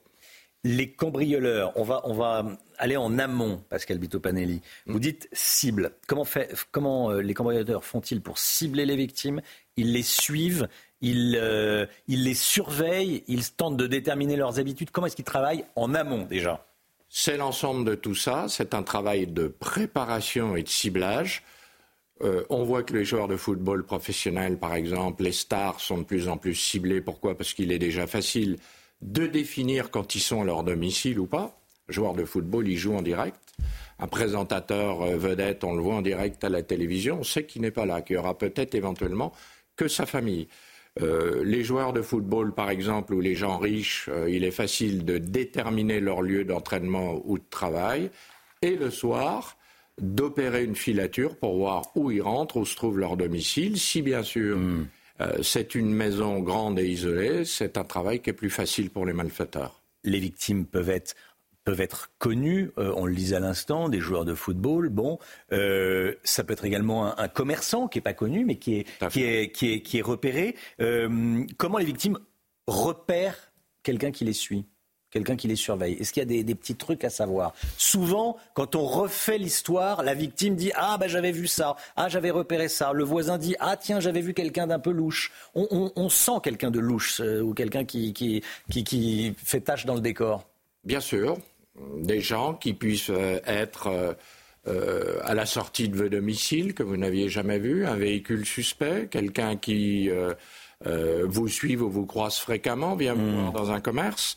Et puis bien sûr, il y a aussi, ne, l'oublions pas, des malfaiteurs chevronnés qui sont des professionnels, donc qui travaillent dans leur, euh, je dirais, dans leur analyse, dans leur préparation, de façon tout à fait discrète, et pour lesquels il est difficile de voir arriver les choses. Il faut donc, et on le disait tout à l'heure, malheureusement, on est un peu déficient dans la culture de sécurité en France c'est-à-dire qu'on a un décalage entre le sentiment du risque, ça peut arriver, mais la décision de sécurisation, tant de ses comportements que de son domicile. Parmi les, risques, euh, je notais comme ça les, livreurs, les faux livreurs. Euh, de nos jours, on se fait livrer euh, plein de choses par tous, les, tous les sites qu'on connaît. ça aussi, c'est un risque. La personne qui rentre euh, dans votre domicile ou qui repère votre, votre domicile, vous ouvrez la porte, vous croyez livrer à, quelqu'un, ou d'ailleurs quelqu'un ou un vrai livreur qui ensuite va, va, va raconter, des, euh, va raconter ce qu'il a vu? C'est bien sûr un risque. Vous voyez qu'aujourd'hui, euh, dans nos sociétés, on a de plus en plus par le processus de livraison de gens qui mmh. pénètrent dans les domiciles privés qui ont des vigies qui, ouvrent quasiment maintenant toutes les résidences et qui peuvent. Ça, c'est dans les immeubles, hein, le, badge, quoi. Oui. C'est ça, qui peuvent faire des repérages, voir où habitent les gens, si on les reconnaît et qu'on sait que ce sont des gens qui sont riches, c'est encore mieux, qui peuvent repérer les appartements prestigieux où il semble y avoir des valeurs. Ce qu'on cherche, bien sûr, c'est les bijoux, c'est le cash. Euh, c'est le high-tech, c'est les sacs, mmh. c'est toutes les choses de luxe avec lesquelles on peut partir de façon facile et qu'on peut revendre facilement. Est-ce que les alarmes sont efficaces? Alors aujourd'hui, et c'est ce que je dis euh, à mes clients, oui. Euh, il faut avoir, parce qu'on parle de, gens qui sont ciblés, qui sont des gens aisés, euh, il faut avoir une sécurité à la hauteur de ses moyens. Ça ne coûte pas forcément des fortunes, mais une technologie de pointe associée éventuellement une protection physique des personnes par des hommes qui savent le faire, on peut par exemple sécuriser l'appartement d'un joueur de football pendant qu'il joue, pendant qu'il est sur le terrain. Mhm. Ce sont euh, des choses efficaces. On a aujourd'hui une technologie dans les vitres, dans les portes, dans les fenêtres blindées, euh, dans le, diffuseur de brouillard éventuellement, dans les alarmes, dans les boutons SOS, dans l'écoute silencieuse, dans la possibilité de mettre une alarme partielle la nuit dans son logement, qui sont efficaces et qui peuvent hmm. permettre, pour le moins, ou d'éviter, au moins de retarder euh, l'action de ces malfaiteurs. Un joueur de football vous appelle et vous dit j'aimerais sécuriser mon appartement pendant un match. On va dire pendant, allez, 4-5 heures. Ça coûte combien? Vous voulez que je vous fasse un devis? Euh, c'est secret ou... ça, coûte, ça... ne coûte pas, pas cher pour le salaire des joueurs de football. Bonne réponse. Euh, Mais de quelques milliers d'euros? Oui, c'est ça. C'est de cet ordre-là. Romain, il faut savoir que, euh, et moi je, le dis, je le conseille aux gens, préparez-vous dans votre tête anticipée. Hmm. Préparez-vous à vous dire, si je suis attaqué à la maison, qu'est-ce que je fais? Qui va chercher les enfants? Qui appelle les secours Où va-t-on? Ça s'appelle une pièce de repli. Une panic room? Une panic room, si on est euh, sur le sommet, hmm. euh, d'une pièce qui soit préparée, une pièce protégée. Voilà, ça je la conseille bien sûr aux gens fortunés. Hein, dans un domicile, il y a une pièce d'observation, de contrôle et de repli. On observe par les fenêtres. Ah, j'ai entendu du bruit, des individus arrivent. De contrôle, c'est-à-dire qui vous permet d'aller de la zone d'observation à la zone intérieure et de repli. Ça sera une pièce que vous aurez choisie, au moins avec une porte sécurisée et une serrure, où vous allez pouvoir vous sécuriser et appeler les secours. Qu'est-ce qu'on a le droit de faire pour se protéger quand on est, euh, dire, un, kidam, quoi, quand on est un citoyen, qu'on est attaqué chez soi? Alors, sur euh, la législation Légalement, et le code pénal, l'article 122.6 du code pénal permet, très globalement, hein, de nuit de se défendre contre des malfaiteurs qui agissent par violence, pillage et par effraction. Hein. Donc le droit le prévoit. Vous dites de nuit, il y a une différence entre le jour et la nuit? Oui, il y a deux, il y a deux, deux alinéas dans ce code. Il y en a un qui parle de nuit et l'autre qui parle de repousser les vols et pillages euh, avec violence. Donc ça permet de se défendre. Euh, alors avec des armes autorisées, euh, il y en a, euh, notamment les armes de catégorie D. Mais je déconseille bien sûr, quand on est face à des individus extrêmement violents, d'aller au contact. Je conseille plutôt aux gens de se dissimuler et d'appeler les secours. Et c'est prévu par le code pénal. Et le 122.6, rappelons-le. Merci beaucoup, Pascal Bito-Panelli. Merci d'être venu ce matin sur le plateau de la, de, la matinale de, de CNews. Voilà, mieux vaut en parler avant. Hein mieux vaut en parler avant. Euh, C'est pour ça que je voulais vous avoir ce matin sur le, plateau de la matinale. 500 homejacking en France. 7h21. Dans un instant, l'économie, le télétravail nuit aux augmentations. Bah oui, le patron aime pas beaucoup le télétravail. Du coup, on a moins de chances de se faire, de se faire augmenter. Ça me fait sourire, je sais pas pourquoi, mais bon, on va en parler dans un instant avec vous, le Guillot. À tout de suite.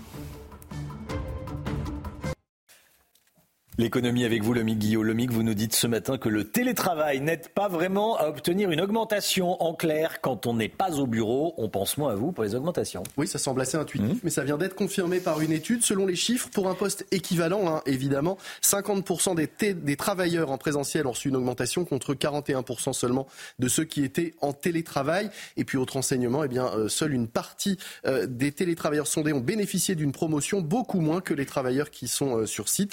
Ce que montre aussi l'étude, c'est que pour espérer obtenir une augmentation ou une promotion lorsqu'on est en télétravail, eh bien, il faut faire preuve de beaucoup plus de proactivité que lorsque l'on est au bureau. Oui, certains vont dire qu'il est plus facile de cirer les chaussures du patron euh, quand on est euh, au bureau qu'à distance.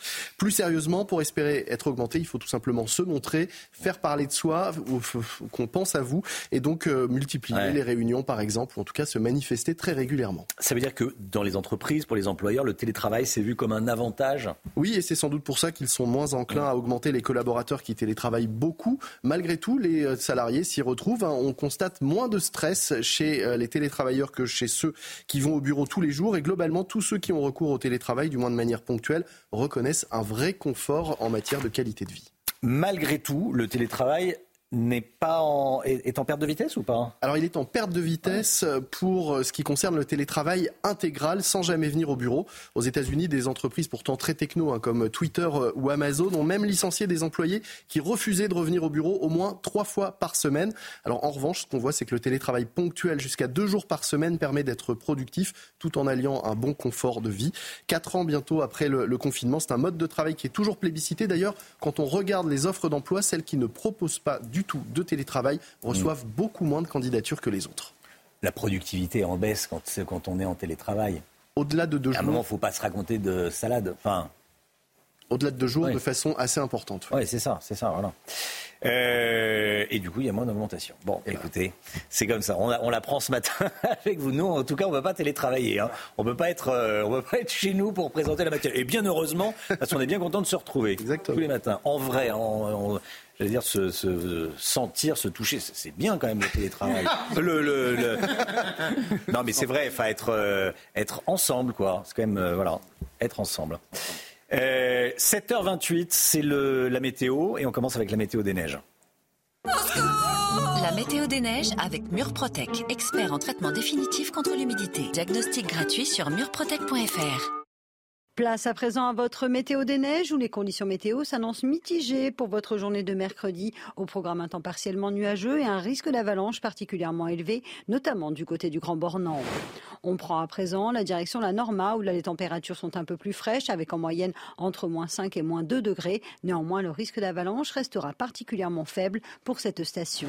On prend à présent la direction de Saint-Sorlin où là aussi les conditions météo s'annoncent plutôt calmes en cette journée de mercredi. Le risque d'avalanche restera très faible et les températures sont toujours de saison avec en moyenne entre moins 4 et moins 1 degré. C'était la météo des neiges avec Murprotec, expert en traitement définitif contre l'humidité. Diagnostic gratuit sur murprotec.fr. 7h28, le temps, Alexandra Blanc. La météo avec Groupe Verlaine. Isolation, photovoltaïque et pompe à chaleur pour une rénovation globale. Groupeverlaine.com.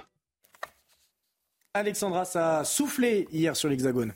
Oui, localement, jusqu'à 138 km heure de vent euh, du côté du Pas-de-Calais sur le Cap Griné, des vents tempétueux également sur le bassin parisien avec localement 88 km heure de vent euh, du côté euh, de Paris et puis également de fortes précipitations avec localement un mois de pluie tombée en seulement 36 heures, des inondations donc de nouveau sur le Pas-de-Calais ou encore sur le Finistère, notamment du côté de Quimperlé. Plusieurs départements restent placés sous surveillance, notamment le Finistère, mais aussi, vous le voyez, le Pas-de-Calais avec cette vigilance rouge qui va se maintenir tout au long de cette journée euh, de mercredi. On attend de nouvelles précipitations. Malheureusement, si vous êtes dans le Pas-de-Calais, préparez-vous à avoir de nouvelles précipitations aujourd'hui. On attend localement jusqu'à 40, 50 mm de pluie supplémentaires par rapport, avec, par rapport à ce que vous avez déjà eu hier et avant-hier. Alors au programme aujourd'hui, un ciel de traîne assez actif, localement des averses, mais aussi des orages avec également de fortes rafales de vent. Ça souffle bien fort actuellement près des côtes de la Manche avec des rafales de l'ordre de 80 à 90 km par heure. Et puis, dans l'après-midi, toujours un temps variable, instable, avec même des orages sur les régions du Nord. C'est assez rare d'avoir des orages à cette période de l'année. Le vent va se renforcer également entre la façade atlantique, le Pas-de-Calais ou encore le Nord-Est. Ça va souffler fort à l'intérieur des terres. En revanche, vous aurez du soleil autour du golfe du Lion ou encore sur la côte d'Azur. Côté température, grande, grande douceur une nouvelle fois aujourd'hui. C'est toujours très doux pour la saison. 13 degrés du côté de Bordeaux ou encore de La Rochelle. 10 degrés ce matin à Paris ou encore 3 degrés à Grenoble. Et dans l'après-midi, ce sera presque printanier dans le sud avec 20 degrés du côté euh, de Bastia, 18 degrés euh, à Perpignan ou encore localement 14 degrés à Lyon. Des températures qui devraient baisser ce week-end. Rejoindre le mouvement de la rénovation énergétique. C'était la météo avec Groupe Verlaine. Pour devenir franchisé dans les énergies renouvelables. Groupe Verlaine. Merci d'être avec nous. Merci d'avoir choisi CNews pour euh, démarrer cette journée. Vous regardez la matinale à la une ce matin. Des maires qui tapent du poing sur la table et qui veulent arrêter de fournir des aides aux familles de délinquants. C'est le cas notamment dans le Val-de-Marne, à Villeneuve-le-Roi, commune dont le maire sera avec nous à 8h30. Le numéro 2 du Hamas, éliminé près de Beyrouth au Liban. Parmi les conséquences, nous dira Harold Iman, il y a le gel des négociations concernant la libération des otages. A tout de suite, Harold. Les pas au ski, voilà un film qui fait parler de lui, mais davantage pour le désordre que sème le public dans de nombreuses salles que pour le sujet du film lui-même. Paul Sugy nous dira que ces incivilités sont symptomatiques de la désagrégation de notre civilité, civilité commune. Hein, édito politique. Paul Sugy avec nous. Bonjour Paul. Bonjour Romain. Et à tout de suite. L'État veut imposer des HLM dans plusieurs villes autour de Lyon. Est-ce que c'est vraiment nécessaire? Est-ce qu'il faut encore créer des logements sociaux en France? On verra ça avec vous, Lomi Guillot. Les maires doivent-ils plus sanctionner les délinquants émeutiers? Dans plusieurs communes, les édiles ont pris des mesures fortes contre ceux qui causent le désordre, Augustin Donadieu. C'est le cas du maire de Villeneuve-le-Roi dans le Val-de-Marne qui a refusé à la famille d'un délinquant le chèque de Noël attribué chaque année par la commune. Pour celui de Franconville, il faut expulser les délinquants des logements sociaux pour laisser la place aux honnêtes gens, Dounia Tengour et Tony Pitaro. La sanction du maire de Villeneuve-le-Roi, Didier Gonzalez, a fait grand bruit fin décembre pour punir un jeune homme impliqué dans les émeutes de cet été et condamné à 12 mois avec sursis pour avoir dégradé le poste de police. L'élu a privé sa famille d'un chèque de Noël, une décision que le maire qualifie de dette de cité. Vous en prenez euh, à, la, à la cité elle-même, puisque quand vous brûlez une école, vous attaquez la mairie, etc., eh bien vous puissiez euh, perdre le bénéfice de votre logement social. Comme Didier Gonzalez, de nombreux maires appellent à plus de fermeté, avec notamment l'expulsion des délinquants et de leurs familles des logements sociaux. C'est le cas de Xavier Melki, maire de Franconville. Comment moi j'explique à longueur de journée à des familles qui ne peuvent pas se loger, qui sont des honnêtes gens, que dans nos logements sociaux, et eh ben à leur place, l'argent public finance euh, le logement de familles de délinquants. Avec ma collègue Florence Portelli, nous avons euh, saisi les, euh, les, députés du Val d'Oise et à ça, nous n'avons eu aucune réponse, même pas un accusé réception. En septembre dernier, le ministre de l'Intérieur Gérald Darmanin avait donné pour instruction au préfet d'expulser les délinquants et leurs familles des logements sociaux. Une mesure ferme, affichée par l'exécutif, qui semble néanmoins très difficile à mettre en place, selon le témoignage de certains élus.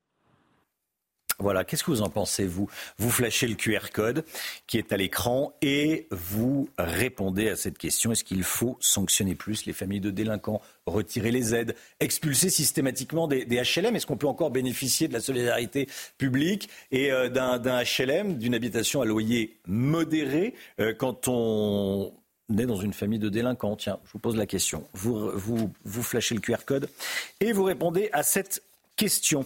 Euh, j'en profite pour vous dire qu'on sera avec Robert Ménard à 8h10, qui sera l'invité de Sonia Mabrouk. Robert Ménard, que vous connaissez bien, le maire de Béziers, bien sûr, invité de Sonia Mabrouk dans la grande interview sur CNews et sur En Seine-et-Marne, un homme a été interpellé et placé en garde à vue. Il est suspecté d'être l'auteur de l'abominable viol d'une femme âgée de 75 ans à son, domicile à Ozoir-la-Ferrière, euh, en Seine-et-Marne, donc quelques heures après le passage à la nouvelle année. On vous en a parlé bien sûr euh, hier matin. Juliette Sadat avec nous. Juliette, où en est l'enquête ce matin? Eh effectivement, un homme a été interpellé hier en fin d'après-midi. En revanche, le parquet de Melun n'a donné aucune information concernant euh, le profil de cette personne arrêtée et a indiqué que ce sont à présent les enquêteurs du commissariat de Torcy euh, qui sont en charge des euh, investigations. On a tout de même obtenu plus d'informations sur le déroulé des faits. Alors, pour rappel, cela s'est passé tôt, lundi matin, un peu avant 7 heures. Une femme âgée de 75 ans est réveillée par les cris venus euh, de la chambre voisine. Il s'agissait euh, des cris de son mari qui avait en fait aperçu euh, un intrus, mais qui n'a pas pu intervenir car lourdement handicapé. C'est là qu'elle surprend à son tour un homme, un homme d'origine africaine d'après les déclarations qu'elle a faites à la police. Et cet homme qui a tenté alors de l'embrasser, qui l'a forcé à se déshabiller avant de la violer et avant de lui voler de l'argent également et de prendre la fuite euh, peu après cette heure. Mmh. Juliette, on a des précisions sur les conditions de, l'agression et les conditions de l'intrusion de l'individu dans, le pavillon. Hein. Selon euh, une source policière, l'homme euh, est âgé d'une trentaine d'années. Il se serait introduit à l'intérieur de cette maison, en plein centre-ville de Zoire-la-Ferrière, sans aucune effraction. Justement, il se serait agi euh, d'une fenêtre qui était mal fermée derrière un volet qui était lui aussi ouvert. C'est donc une enquête pour viol sur personne vulnérable qui se poursuit et la victime a été transportée à l'hôpital où des prélèvements d'empreintes génétiques ont été effectués. Juliette Sadat, merci beaucoup Juliette. Les inondations dans certains départements, les épisodes de crues se répètent. C'est le cas dans le Finistère, placé en vigilance orange crue, Augustin. Hein. Et dans ce département, on est tristement habitué mmh. aux inondations. La ville de Quimperlé, qui se trouve à la croisée de trois cours d'eau, a alors pris les devants et s'est équipé d'un système pour freiner la montée des eaux tout en développant les bons réflexes chez les habitants. On voit tout cela avec Michael Chaillot, notre correspondant sur place. Basse-ville de Quimperlé, point de rencontre entre le fleuve côtier Laïta et deux rivières, l'Isole et l'Élé. Le lieu est bien connu depuis 1642 pour ses inondations, comme le rappellent les écriteaux touristiques au bord de l'eau. Quimperlé a la culture du risque inondation. Dès que la vigilance crue est déclenchée, c'est le même branle-bas de combat. Je suis en train de barricader pour éviter que l'eau rentre dans le magasin. Et à l'intérieur, j'ai tout protégé avec euh, des bâches, euh, les meubles, euh, j'ai tout enveloppé. Les 800 habitants qui résident en zone inondable comptent sur les 147 mètres de barrières anti-inondation installées en 2001. La mairie les pose systématiquement au début de l'hiver, ce qui fait que c'est pas mis, ça n'a pas été mis exprès pour aujourd'hui. Ça l'est régulièrement pendant 4 mois, 5 mois. Ils laissent les rambardes. On les a rehaussés d'une vingtaine de centimètres il y a deux ans. Donc aujourd'hui, la rivière est contenue pour le quai Briseux à 3,80 mètres. Donc c'est vrai que ça nous permet d'effacer 90-95% des inondations sur ce quai-là. Et ce sera encore le cas cette fois-ci, puisque la hauteur d'eau attendue sera au maximum de 3,93 mètres, soit 13 petits centimètres au-dessus de la barrière, limitant ainsi les dégâts. Voilà, bon courage à vous évidemment si vous êtes euh, dans, une, zone inondable, si vous avez dû être évacué notamment dans le nord, mais également en Bretagne, on vient de le voir, et également en, Loire-Atlantique. Le Hamas a confirmé hier la, mort de Saleh al-Harouri, le numéro 2 euh, du Hamas, celui qui a organisé l'attaque du 7 octobre. Il a été abattu au sud de Beyrouth avec ses gardes du corps euh, lors d'une euh, frappe attribuée à l'armée israélienne. Tzal qui dit se préparer à tout scénario aujourd'hui, hein, Augustin. Oui, le Hezbollah pro-iranien a en effet affirmé que cet assassinat ne restera pas impuni. Emmanuel Macron appelle Israël à éviter toute attitude escalatoire, notamment au Liban, après cette frappe. Harold avec nous, Harold Iman. Quelles vont être les conséquences de cette élimination sur les négociations pour les otages, pour la libération des otages? Elles vont continuer d'être totalement gelées, car hmm. euh, M. Al-Harouri était l'artisan de l'enlèvement et il était le négociateur en chef et en plus il était l'ambassadeur euh, envers le Hezbollah. Donc il avait un rôle absolument clé. Maintenant, plus personne ne peut parler au Hezbollah. Euh, venant de Hamas. Enfin, il n'a plus euh, les dossiers, n'a plus les contacts directs. Et puis, plus personne n'a dans son esprit comment on peut négocier exactement. Donc, euh, les 129 qui restent encore en captivité, eh bien, ils devront encore malheureusement attendre. Merci beaucoup, Harold.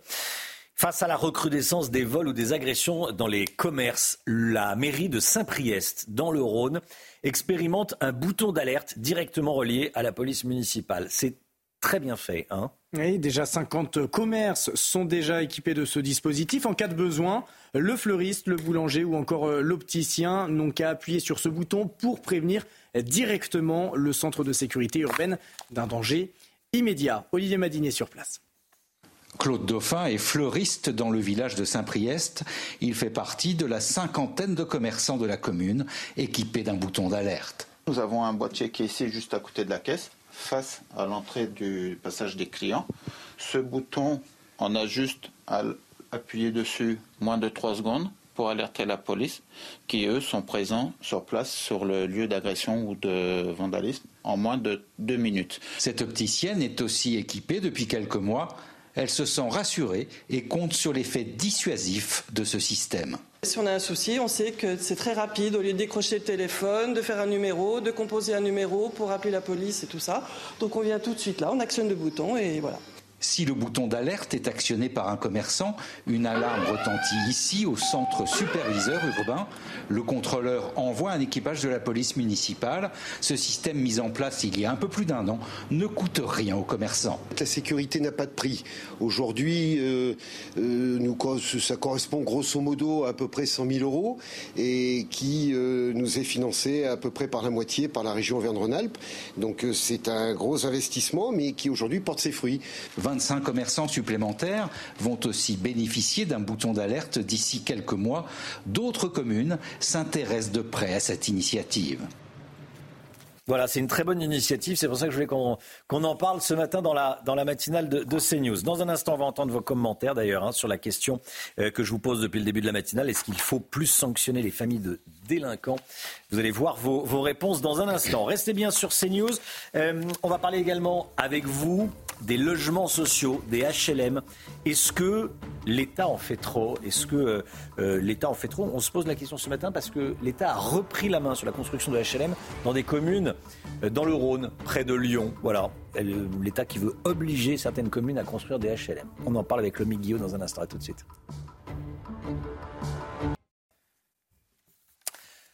C'est News, il est 8h moins le quart. Merci d'être avec nous. On va écouter tout de suite les réponses euh, à cette question. Est-ce qu'il faut plus sanctionner les familles de délinquants? Je vous pose la question parce qu'il y a des maires qui n'en peuvent plus des familles de délinquants et qui refusent euh, les aides, qui veulent les expulser des, HLM. Voici vos réponses. Il faut vraiment sanctionner. Les maires, ils doivent sanctionner, absolument. Euh, on vient un niveau de délinquance et de, ça devient incroyable. Il faut vraiment que les maires se réveillent, que les préfets se réveillent, que les juges surtout se réveillent. Il faudrait que les mairies sanctionnent tous ces délinquants, toutes ces, familles. Ça ne sort plus, la France est perdue sinon. franchement, je suis déçu, je crois que je vais partir de, la France parce que je ne peux pas rester. Je suis vraiment déçu. À ma retraite, donc euh, je la passerai en Espagne et je ne resterai pas du tout en France. Manque d'insécurité, on n'est pas tranquille. J'aurais des, des gens de 75 ans, il faut être complètement. Euh, je sais pas, il n'y a, plus de mots. Bien entendu qu'il faut qu'il y ait des sanctions au niveau euh, de la mairie euh, pour les jeunes délinquants. Mais le seul problème, c'est qu'il y a des mères et des pères qui font leur maximum pour, pour leurs enfants et ils n'y arrivent pas. La rue a déjà pris le dessus.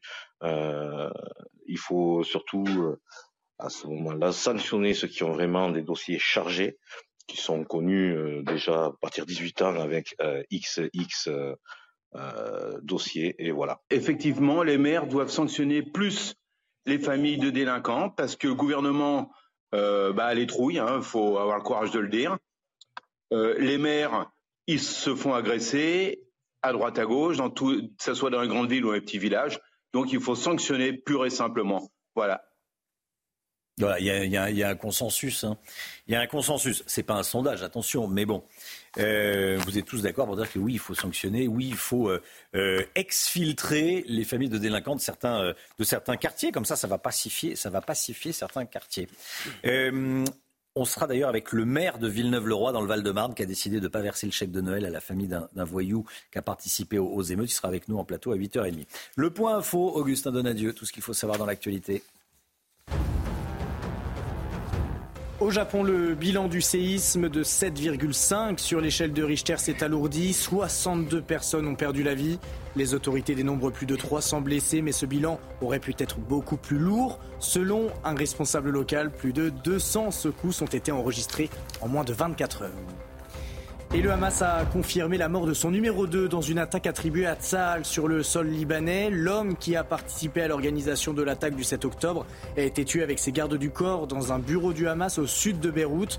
Le Hezbollah pro-iranien a affirmé que cet assassinat ne resterait pas impuni. Emmanuel Macron appelle Israël à éviter toute attitude escalatoire, notamment au Liban, après cette frappe.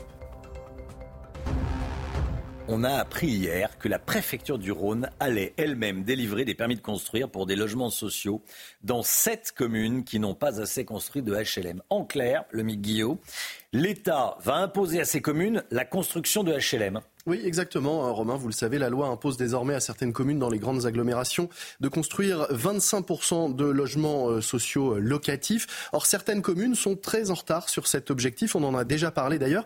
Et c'est en quelque sorte pour tordre le bras à certains maires récalcitrants que la préfecture du Rhône a décidé de délivrer elle-même des permis de construire dans sept communes où les objectifs de construction de nouveaux logements sociaux n'ont pas été euh, atteints. Les maires ne veulent pas signer. Eh bien, qu'à cela ne tienne, l'État va signer à leur place. Et tant pis si les maires de ces communes avaient d'autres projets ou si, par exemple, ils voulaient attendre que des travaux de voirie, la construction d'une nouvelle école ou des aménagements de leur ville permettent d'accueillir correctement euh, de nouveaux administrés. Non, on ne va pas les écouter, on va décider à leur place depuis les hautes sphères. Alors pourquoi cet empressement à construire de nouveaux HLM C'est vrai qu'on peut se le demander, hein, car aujourd'hui la France compte déjà 5,5 millions de logements HLM dans lesquels vivent 12 millions de personnes, mais en face, eh bien, il y a de la demande. On estime que près de 2,5 millions de ménages sont en attente d'un logement social, dont 1,6 million pour une première attribution, et c'est un chiffre qui ne cesse d'augmenter année après année. Alors, dans ce cas, plutôt que de construire toujours plus, est-ce qu'il ne faudrait pas revoir les conditions d'éligibilité bah C'est vrai que euh, c'est la question qu'on peut se, poser absolument. Romain, si on considère d'ailleurs que uniquement les, revenus, si on ne regarde que les revenus, aujourd'hui, 66% de la population, 66% des Français sont éligibles à un logement social. Alors, si on retire ceux qui sont déjà propriétaires et qui donc euh, n'y auraient pas droit, il reste quand même 34% des Français, soit un tiers, qui sont éligibles à un logement social. social. Ça semble énorme pour un pays euh, comme la France, qui est quand même pas un pays en voie de développement. Et puis surtout, le problème, c'est qu'une fois entrés dans un logement social, les plafonds de revenus font que 90% des locataires vont pouvoir y rester. 9 Français sur 10 resteront toute leur vie dans le HLM qu'ils occupent, disent les statistiques. La mobilité est d'ailleurs de plus en plus faible, hein. moins de 8% de rotation aujourd'hui dans les appartements d'une année euh, sur l'autre. Et le comble, eh bien, c'est qu'aujourd'hui, le logement social n'aide même plus les plus pauvres à se loger. Les bailleurs sociaux sont comme tous les propriétaires, ils redoutent eux aussi les impayés. Il sélectionne désormais les dossiers. Résultat, les plus pauvres représentent 41% des demandeurs de logements sociaux, mais ils ne sont les bénéficiaires que de 35% des attributions. En réalité, il faudrait sans doute arrêter de parler de logements sociaux et plutôt imaginer un loyer social pour aider ceux qui en ont besoin au moment où ils en ont besoin et pas construire des cités qui deviennent des ghettos dans desquels on ne peut plus euh, bouger. Il y a quelque chose qui cloche totalement dans le système de logement social et qu'il faudrait revoir, mais certainement pas et sans doute pas en allant enquiquiner les maires sur des questions de pourcentage. Merci beaucoup, euh, Lomi Guillaume. C'est vrai que si les loyers sont modérés dans, dans les HLM, c'est parce qu'ils bénéficient de la solidarité nationale. Voilà. Exactement. Et l'écart d'ailleurs entre les loyers des HLM et du parc privé ne cesse d'augmenter. C'était 25% de moins il y, a, il y a une trentaine d'années. C'est 33% de moins euh, aujourd'hui. Donc effectivement, on a tendance à y rester. Merci beaucoup, Lomic. 7h51, des incivilités au cinéma. Qu'est-ce que ça dit de notre société? On va en parler avec Paul Sugy dans un instant. À tout de suite. 7h52, la politique avec vous, Paul Sugy. Bonjour Paul. Bonjour Romain. Ce matin, vous voulez revenir sur une vague d'incivilité qu'on a constatée ces derniers jours. Ça se passe au cinéma, où une comédie intitulée Les Segpas au ski a été perturbée par des comportements inqualifiables dans de nombreuses salles. Oui, Romain, ça pourrait, euh, ces incidents pourraient n'être qu'anecdotiques, mais ils sont au fond d'une éloquence rare pour comprendre la désagrégation de la civilité commune. Au fond, c'est peut-être l'un des grands défis qui nous attend pour le début de cette nouvelle année. Alors, les SECPAS sont des élèves en difficulté scolaire placés dans une section d'enseignement professionnel adapté. Le film est une comédie, bon, un peu lourdingue, mais qui parie sur le plaisir qu'auront notamment ces jeunes à voir leur univers porté au grand écran. Et puis, bah, l'humour naît de ce décalage entre euh, les codes sociaux et comportementaux de ces jeunes élèves de terminale et puis la société extérieure. Mais voilà que par une surprenante mise en abîme, le hiatus est transposé non plus seulement à l'écran, mais à l'intérieur même de la salle de cinéma, où donc de plusieurs euh, projections ont été interrompues à cause du comportement des groupes de jeunes qui venaient assister au film, euh, à Mont-de-Marsan, à Dole, à Saint-Etienne, Blagnac, Montpellier, dans d'autres villes de France encore. Les spectateurs s'affrontaient parfois à coups de jet de popcorn et de bouteilles de coca, hurlaient pendant tout le film, jetaient des pétards, certains en sont même venus aux mains et la police a dû intervenir à de nombreuses reprises. C'est le cinéma 3D nouvelle génération, le film se déroule plus vrai que nature sur le siège à côté de vous. Ces incivilités vous euh, paraissent emblématiques Oui, parce qu'elles sont d'abord pas un phénomène isolé, mais quasi systématique pour ce film dans toute la France, au point que d'ailleurs de nombreux cinémas ont dû déprogrammer la diffusion du film, euh, de ce film-là en particulier, et seulement ce film-là, alors même qu'il fait pourtant un tabac dans les salles, 150 000 entrées euh, le premier jour, c'est un des meilleurs démarrages au cinéma français en 2023. Et d'autres cinémas avaient même anticipé le phénomène en choisissant simplement de ne pas le programmer. Alors c'est un phénomène aussi qui est amplifié par une tendance TikTok. On voit à chaque fois euh, que euh, les jeunes se filment en train de commettre ces incivilités au cinéma. Le comportement déviant devient pire qu'une norme, mais un défi les gamins, euh, au fond, se croient aux Jeux Olympiques avec six mois d'avance. C'est le concours du plus grand foutoir. Toulouse est médaille d'or pour l'instant en tir de précision au popcorn, mais l'argent revient à Bolène avec la descente de police mémorable dans la salle. Bon, tout ça pour dire que c'est un film qui est censé mettre en valeur bah, la diversité du système scolaire et finalement l'effet se retourne euh, contre le public qui devait mettre en valeur en révélant au fond que ces élèves en difficulté sont parfois aussi purement et simplement ben, euh, des gamins sans éducation. Ça donne raison à Emmanuel Macron qui proposait dans ses vœux du 31 décembre un réarmement et à Gabriel Attal qui a bien l'intention de le prendre au mot. Alors, des directeurs de cinéma vous ont expliqué, Paul, que ce sont des, jeunes qui vont pas souvent au cinéma. Oui, et c'est certainement vrai. Mais quand j'entends cet argument pour justifier que euh, eh bien, ces, jeunes ne connaissent pas les règles de civilité commune dans une salle de cinéma, là, je m'étrangle. C'est-à-dire qu'il faut quand même être parfaitement hypocrite pour faire croire qu'un enfant de 16 ans en France ne sait pas qu'on ne lance pas des pétards sous le siège de son voisin dans une salle de cinéma. Au fond, ça dit bien euh, ce qu'est la déliquescence de la civilité commune. Au moment où il faut rappeler à voix haute les règles de savoir-vivre, comme le font d'ailleurs certains exploitants de cinéma dans les salles au début du film, pour essayer d'avoir la paix. Quand il faut rappeler à voix haute les règles de savoir-vivre alors que tout le monde aurait déjà dû les intérioriser depuis longtemps, c'est que la civilité commune ne va pas d'elle-même. On vit dans un monde où il faudra rappeler sans cesse des règles qui auraient dû être acquises au monde de l'éducation, c'est-à-dire au monde de l'enfance. Merci beaucoup, Paul Sugy. Euh, effectivement, oui, il n'y a pas besoin d'aller au cinéma pour savoir qu'on ne jette pas des, euh, des, des, pop-corn par terre, qu'on se bagarre pas et qu'on voilà. Bon, effectivement. Non, je regardais, il y a, il y a, euh, en, en, 61, il y avait un concert de Johnny Hallyday, c'était son premier concert, il y avait eu des bagarres, des chaises cassées et des voilà, c'était une fois, hein, c'était, euh, c'était, c'était il y a, il y a, il y a 60 ans. Bon. Là, c'est quand même des phénomènes qui sont rares pour des films. J'avais un projectionniste au téléphone qui disait en 23 ans de carrière sur un film, et pourtant on en a vu des films mmh. qui peuvent attirer un public plus naturellement violent que d'autres. Et là, il n'avait jamais vu ça à ce point-là dans, dans, une salle. À ce point-là dans une salle. Merci beaucoup, Paul Sugy. Euh, 7h56, le maire de Béziers, Robert Ménard, sera l'invité de Sonia Mabrouk pour la grande interview sur CNews et sur Europe 1. À 8h10, voilà, soyez là. Robert Ménard, invité de la grande interview CNews Europe 1, 8h10 avec Sonia Mabrouk. 7h57, le temps. Alexandra Blanc. La météo avec Groupe Verlaine. Isolation, photovoltaïque et pompe à chaleur pour une rénovation globale. Groupeverlaine.com Et Alexandra, des inondations et des crues qui se poursuivent dans le Pas-de-Calais.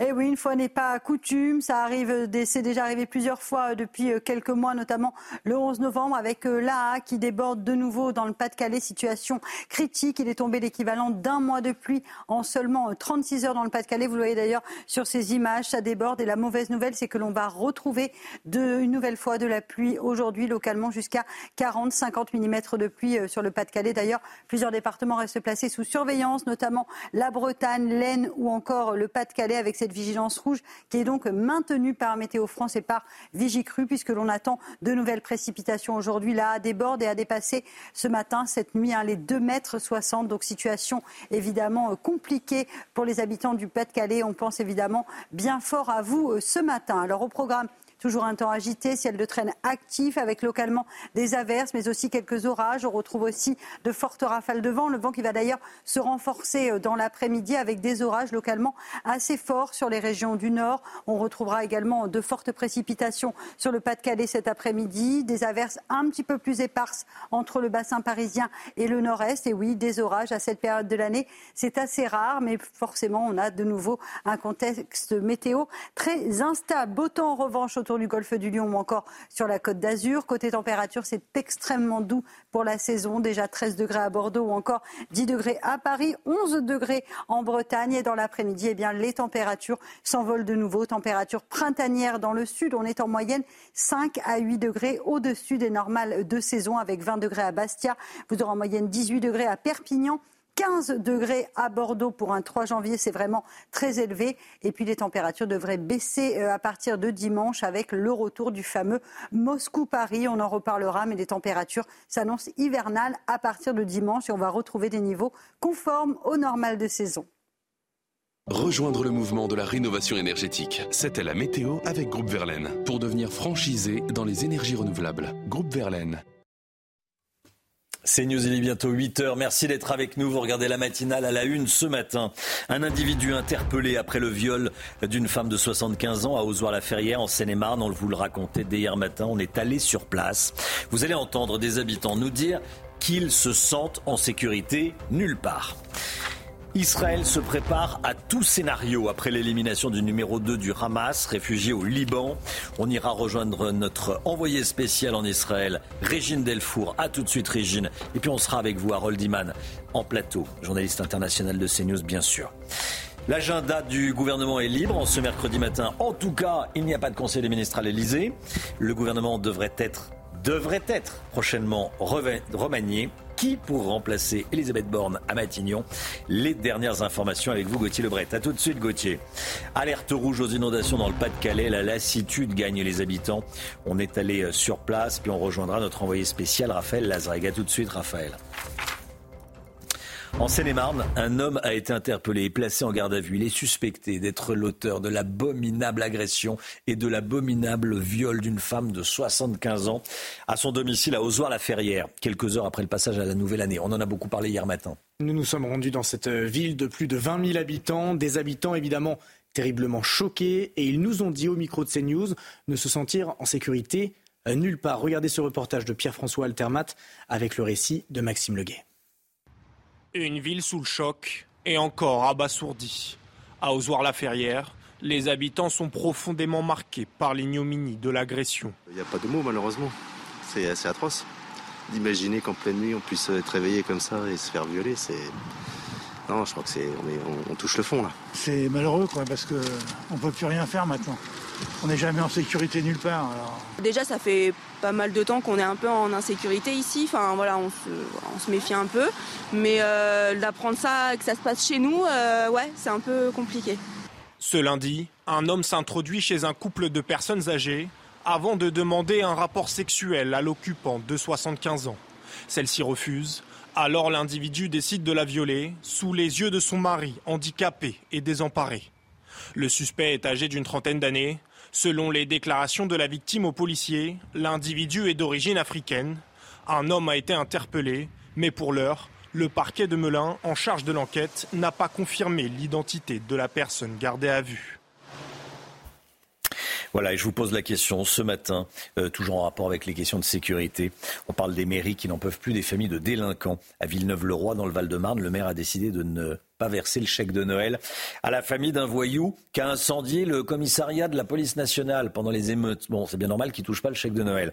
Euh, c'est pas normal pour tout le monde, vous allez voir. Il sera avec nous à 8h30 d'ailleurs le maire, le maire de Villeneuve-le-Roi. Est-ce qu'il faut plus sanctionner les familles de délinquants, retirer les aides expulser euh, des HLM. On en parle. Vous flashez le QR code et vous enregistrez votre vidéo de, commentaire. Le Hamas a confirmé la mort de Saleh al-Harouri, le numéro 2 de l'organisation terroriste, celui qui a organisé l'attaque du 7 octobre. Il a été abattu au sud de Beyrouth, au Liban, lors d'une frappe attribuée à l'armée israélienne, Augustin. Et qui a dit, je cite, se préparer à tout scénario aujourd'hui, car le Hezbollah pro-iranien a affirmé que cet assassinat ne restera pas impuni. Emmanuel Macron appelle Israël à éviter toute attitude escalatoire, notamment au Liban, après cette frappe.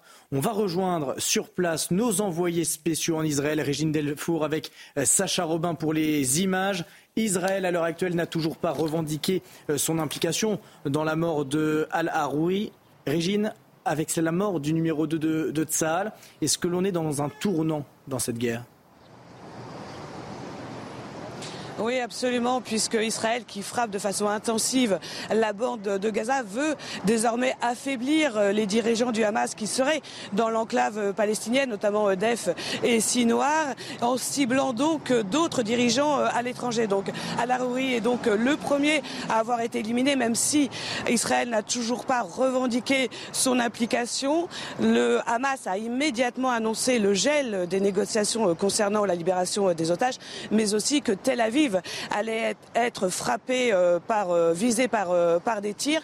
Il faut savoir qu'Alaouri était très proche de Nasrallah. Nasrallah, c'est le chef du Hezbollah. Il devait se rencontrer d'ailleurs aujourd'hui. On attend une prise de parole de Nasrallah puisque toute la question est de savoir si le Hezbollah va frapper Israël en représailles. Régine, voilà donc le, numéro 2 du, Hamas qui a été tué lors de, cette frappe à Beyrouth. Euh, Israël d'ailleurs ne l'a toujours pas revendiqué, hein, la mort du numéro 2 du Hamas. qui était cet homme considéré donc comme le numéro 2 de l'organisation terroriste? Alors, Al-Arouri était âgé donc de 57 ans. Il a passé près de 18 ans en prison en Israël. Il a été expulsé en 2010 vers la Syrie. Il est aussi considéré comme l'un des cerveaux du massacre, des massacres du 7 octobre. Il est aussi responsable de nombreux actes terroristes en Israël et puis aussi de l'enlèvement de trois adolescents en 2014. Al-Arouri donc était aussi le chef de l'aile militaire du Hamas en Et c'est lui qui en 2017 aurait euh, permis le rapprochement entre euh, le Hamas, euh, le Hezbollah et l'Iran. Il était aussi pressenti comme devenir, pour devenir le numéro un du Hamas. Merci beaucoup Régine Delfour en direct de, Tel Aviv. Merci à vous Régine. Nouvelle nuit d'angoisse pour les habitants du Pas-de-Calais. Le département a de nouveau été placé en alerte rouge crue hier soir, un mois et demi seulement après les dernières crues historiques. Le Nord, la Meurthe-et-Moselle, le Finistère, les Ardennes, la Meuse et la Moselle ont été placés en vigilance orange. On va partir dans le, dans le Pas-de-Calais retrouver notre envoyé spécial Raphaël Lazreg, Augustin. Raphaël Lazreg, vous êtes à Limbre, une ville de 3600 habitants. Les gendarmes ont conseillé à ses habitants de, quitter la zone hier. Certains de ces habitants avaient précédemment été touchés par les inondations. Racontez-nous comment s'est passée cette nuit.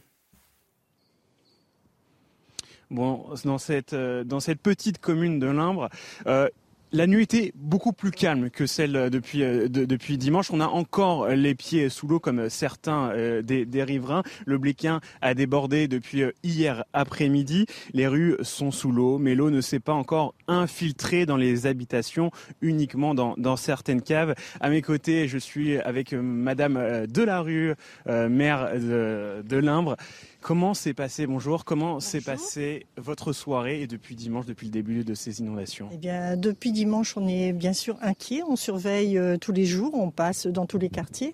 Et hier, euh, les agents des services techniques ont dû euh, venir porter des sacs de sable et des parpaings hein, pour remonter les meubles, etc. Et conseiller aux personnes qui le voulaient euh, de partir dans leur famille, au moins pour cette nuit, puisque l'alerte était rouge, et encore aujourd'hui d'ailleurs. Vous me confirmez, c'était une nuit euh, un peu beaucoup plus calme que, celle de dimanche? Oui, beaucoup plus calme, bien que c'était quand même en, alerte, mais bon, apparemment il a, il a moins plu, mais de toute façon euh, l'eau est bien montée quand même. bon, de toute façon, la, la, ville de Limbre et comme plusieurs villes dans, dans le Pas-de-Calais reste aujourd'hui en vigilance rouge. Merci beaucoup, Raphaël, avec Florian Paume, voilà, comme euh, caméraman. Merci beaucoup à, tous les deux. Le remaniement, on en parle, forcément, les rumeurs repartent en flèche. Pourquoi? Parce qu'il n'y a pas de Conseil des ministres aujourd'hui. Normalement, il y a un Conseil des ministres de rentrée le premier mercredi de, l'année, et là, il n'y en a pas. Donc, on estime que c'est un signe, un précurseur à un remaniement. Ce remaniement, euh, Gauthier Lebret, est-ce qu'il est imminent, petit 1 Et euh, qui pour remplacer Elisabeth Borne si elle part, si elle part Effectivement, il y a plusieurs euh, indices. Le fait hmm. qu'il n'y ait pas de Conseil des ministres en est un, surtout que c'est une tradition. Euh, les ministres se retrouvent pour un petit déjeuner de rentrée, place Beauvau, ministère de l'Intérieur, puis ils marchent tous ensemble vers l'Elysée, photo de rentrée, etc. Donc si on annule le Conseil des ministres aujourd'hui, c'est peut-être pour ne pas faire cette photo de rentrée avec un gouvernement en sursis. Et autre indice, pourquoi personne ne donne la raison officielle de l'annulation de ce Conseil des ministres, si ce n'est pas pour un remaniement? C'est ça qui est très étrange. Et puis je vous rappelle que euh, Emmanuel Macron, lors de ses vœux présentés aux Français, il a remercié de manière appuyée Elisabeth Borne. Remercier quelqu'un, ça peut avoir plusieurs significations, des simples remerciements ou des remerciements préalables à un licenciement, entre guillemets. On verra, il y a plusieurs euh, noms qui reviennent, dont celui de Sébastien Lecornu, ministre des Armées. Il y a une autre possibilité, hein, que tout ça soit du vent et qu'Elisabeth Borne reste une nouvelle fois. Merci beaucoup Gauthier. Il est 8h08 dans un instant la grande interview de Robert Ménard avec Sonia Mabrouk sur CNews Europe. A tout de suite. C'est News, il est 8h12. Merci d'être avec nous. Tout de suite, c'est la grande interview de Robert Ménard par Sonia Mabrouk sur CNews et sur Europe 1. Robert Ménard, maire de Béziers, euh, évidemment.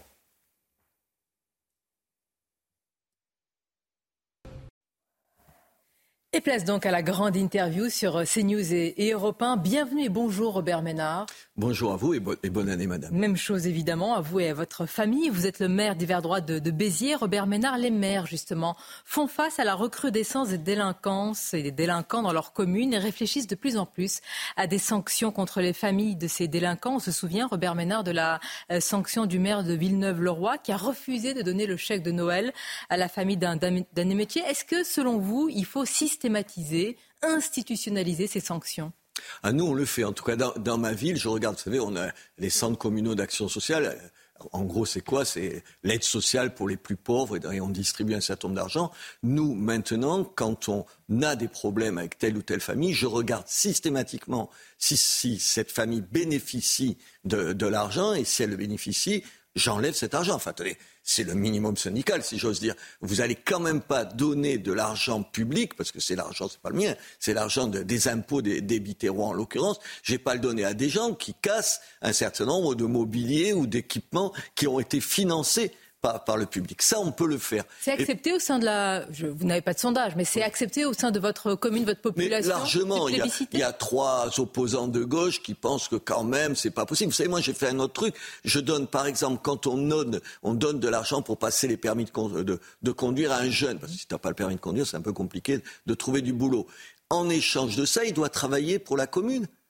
Alors on m'a dit oui, mais c'est pas normal et tout. Enfin, personne, y compris les gens eux-mêmes, trouvent que c'est plutôt bien comme ça. Les familles eux-mêmes. Et, les gens à qui, tu, à qui tu demandes de travailler, ils ont l'impression qu'ils font pas la manche, si j'ose dire. Tu leur fais pas l'aumône. Tu échanges une aide dont ils ont besoin contre du travail.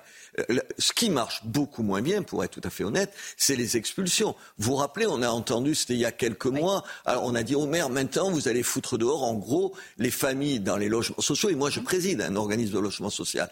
Les logements sociaux, vous allez les virer, ceux qui se comportent mal ou dont les enfants se comportent mal. Mais madame, il faut de telles conditions pour le faire. D'abord, il faut un truc, ça, ça paraît un peu bêtasson de vous dire, il faut par exemple une, une condamnation définitive. Mais en France, entre le moment où tu as fait une connerie et le moment où tu es réellement condamné, il se passe des mois pour pas dire plus. Donc il y a le sentiment pour les gens, les voisins et tout, d'une impuissance. D'une impuissance, puisque eux ils se disent, il a fait ça, ils vont le virer. Et non, ils vont pas le virer. Donc, moi, j'en ai parlé d'ailleurs avec, avec un certain nombre de responsables, préfets, le, y compris M. Darmanin. Que vous disent-ils Ils disent, oui, il y a un problème, il faut aller dans les faits. Dans les faits, parce que si aujourd'hui on annonce ça, il faut le faire. Il y a un certain nombre de gens qui bénéficient, parce que quand vous, bénéficiez, quand vous avez un logement social, vous bénéficiez d'une aide. C'est une aide, le logement social. Vous vous tenez bien. Et si vos enfants se, se tiennent mal et que vous n'avez rien fait, en gros, vous les avez laissés faire, il faut que vous soyez sanctionnés. Tout le monde le pense, tout le monde, à part euh, une poignée de journalistes un certain nombre de médias, une poignée de politiques. Les gens, ensuite, ils ont du bon sens, ils disent eh oui, c'est normal, c'est comme ça. Parlons justement du bon sens des, habitants et de leur colère quand ils voient euh, malheureusement leurs voitures euh, brûlées en bas de leurs immeubles, généralement dans des quartiers dits, c'est un euphémisme, euphémisme, difficile. Lorsque le ministre de l'Intérieur, Robert Ménard, se félicite d'une diminution, c'est peut-être vrai, dans les chiffres, il dit 10%, il y a eu un débat sur ce chiffre du nombre de voitures brûlées. Qu'est-ce que vous en pensez? Vous êtes un maire, un élu de terrain. Ah. D'abord, sur les chiffres, manifestement, c'est pas aussi simple que ça, parce que, comme il a dit, euh, 745, c'est 10% de moins que l'an dernier, mais l'an dernier, à la même date, c'était 690. Moi, je suis pas un prof de maths, mais enfin, quand même, il me semble qu'il y a un petit problème là, de, de calcul, de calcul mental. Euh, ensuite, euh, attendez, deux, moi, chez moi, ça s'est posé comme ça. Il n'y en a pas eu beaucoup, disons-le tout de suite, parce que y a, chez moi, il y avait des CRS dans les quartiers difficiles, comme on dit dans un euphémisme. Donc vous avez vu la mobilisation qu'il a fallu, qu'il a fallu euh, mettre en place. Tant mieux qu'il l'ait fait. Troisième point, c'est surtout le plus grave, c'est quand même, attendez, 692, 745, quand même, on ne va pas parler de ça. Vous trouvez-vous normal, qu'on trouve normal, qu'au fond, qu'au fond, Bref, 700 bagnoles brûlées, c'est pas si grave. 300 et quelques, je sais plus quelques personnes interpellées. Si c'est un peu moins que l'an dernier, c'est mieux. Enfin, attendez, vous vous rendez compte, une société où on fait ça. Et attendez, je dois... Pourquoi on s'habitue à, je veux dire, l'intolérable, à ce qui est euh, Mais on s'y habitue inacceptable? Tous. Moi, je donne pas de leçons forcément au ministre de l'Intérieur. Allez vous poser parce la que, question. Parce oui. que je, parce que j'ai un peu ce même réflexe. Euh, Là, en l'occurrence, je crois que c'est deux voitures. Je ne crois pas, je sais. Il y a deux voitures brûlées mais deux voitures brûlées un soir parce qu'on est le 31 décembre et que c'est la fête. Enfin, quand même. À mais part c'est deux voitures de trop. Mais bien sûr. Et puis c'était que je me dise moi-même comme maire, ouf, parce que c'est ça quand même.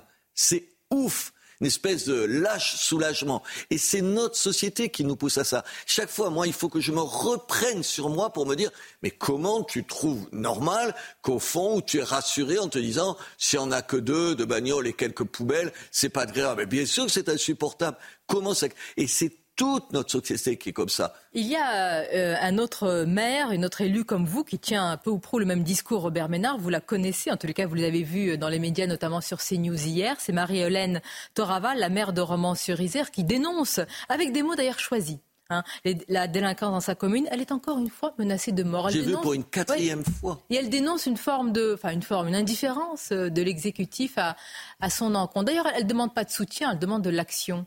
Que oui, pensez-vous enfin, d'un tel profil? Écoutez, d'abord, moi, je, l'ai écouté, je l'ai écouté d'ailleurs face à vous, d'ailleurs, une fois. J'ai trouvé remarquable sur tout ce qu'elle dit. Parce qu'à la fois, elle dit ce que vivent les maires. Alors, elle, c'est paroxystique, si j'ose dire. Mais en même temps, elle n'est pas dans le pathos, vous savez. Elle n'est pas dans plaignez-moi. Parce que ça, je supporte plus. Moi, les maires qui disent, attendez, moi, il y a des connards qui me disent un certain nombre de choses, rares d'abord. Attendez. Euh, il y a des cons dans la terre, euh, sur la terre, dans ma ville comme ailleurs. Je vois pas pourquoi je serais pas l'objet de ça.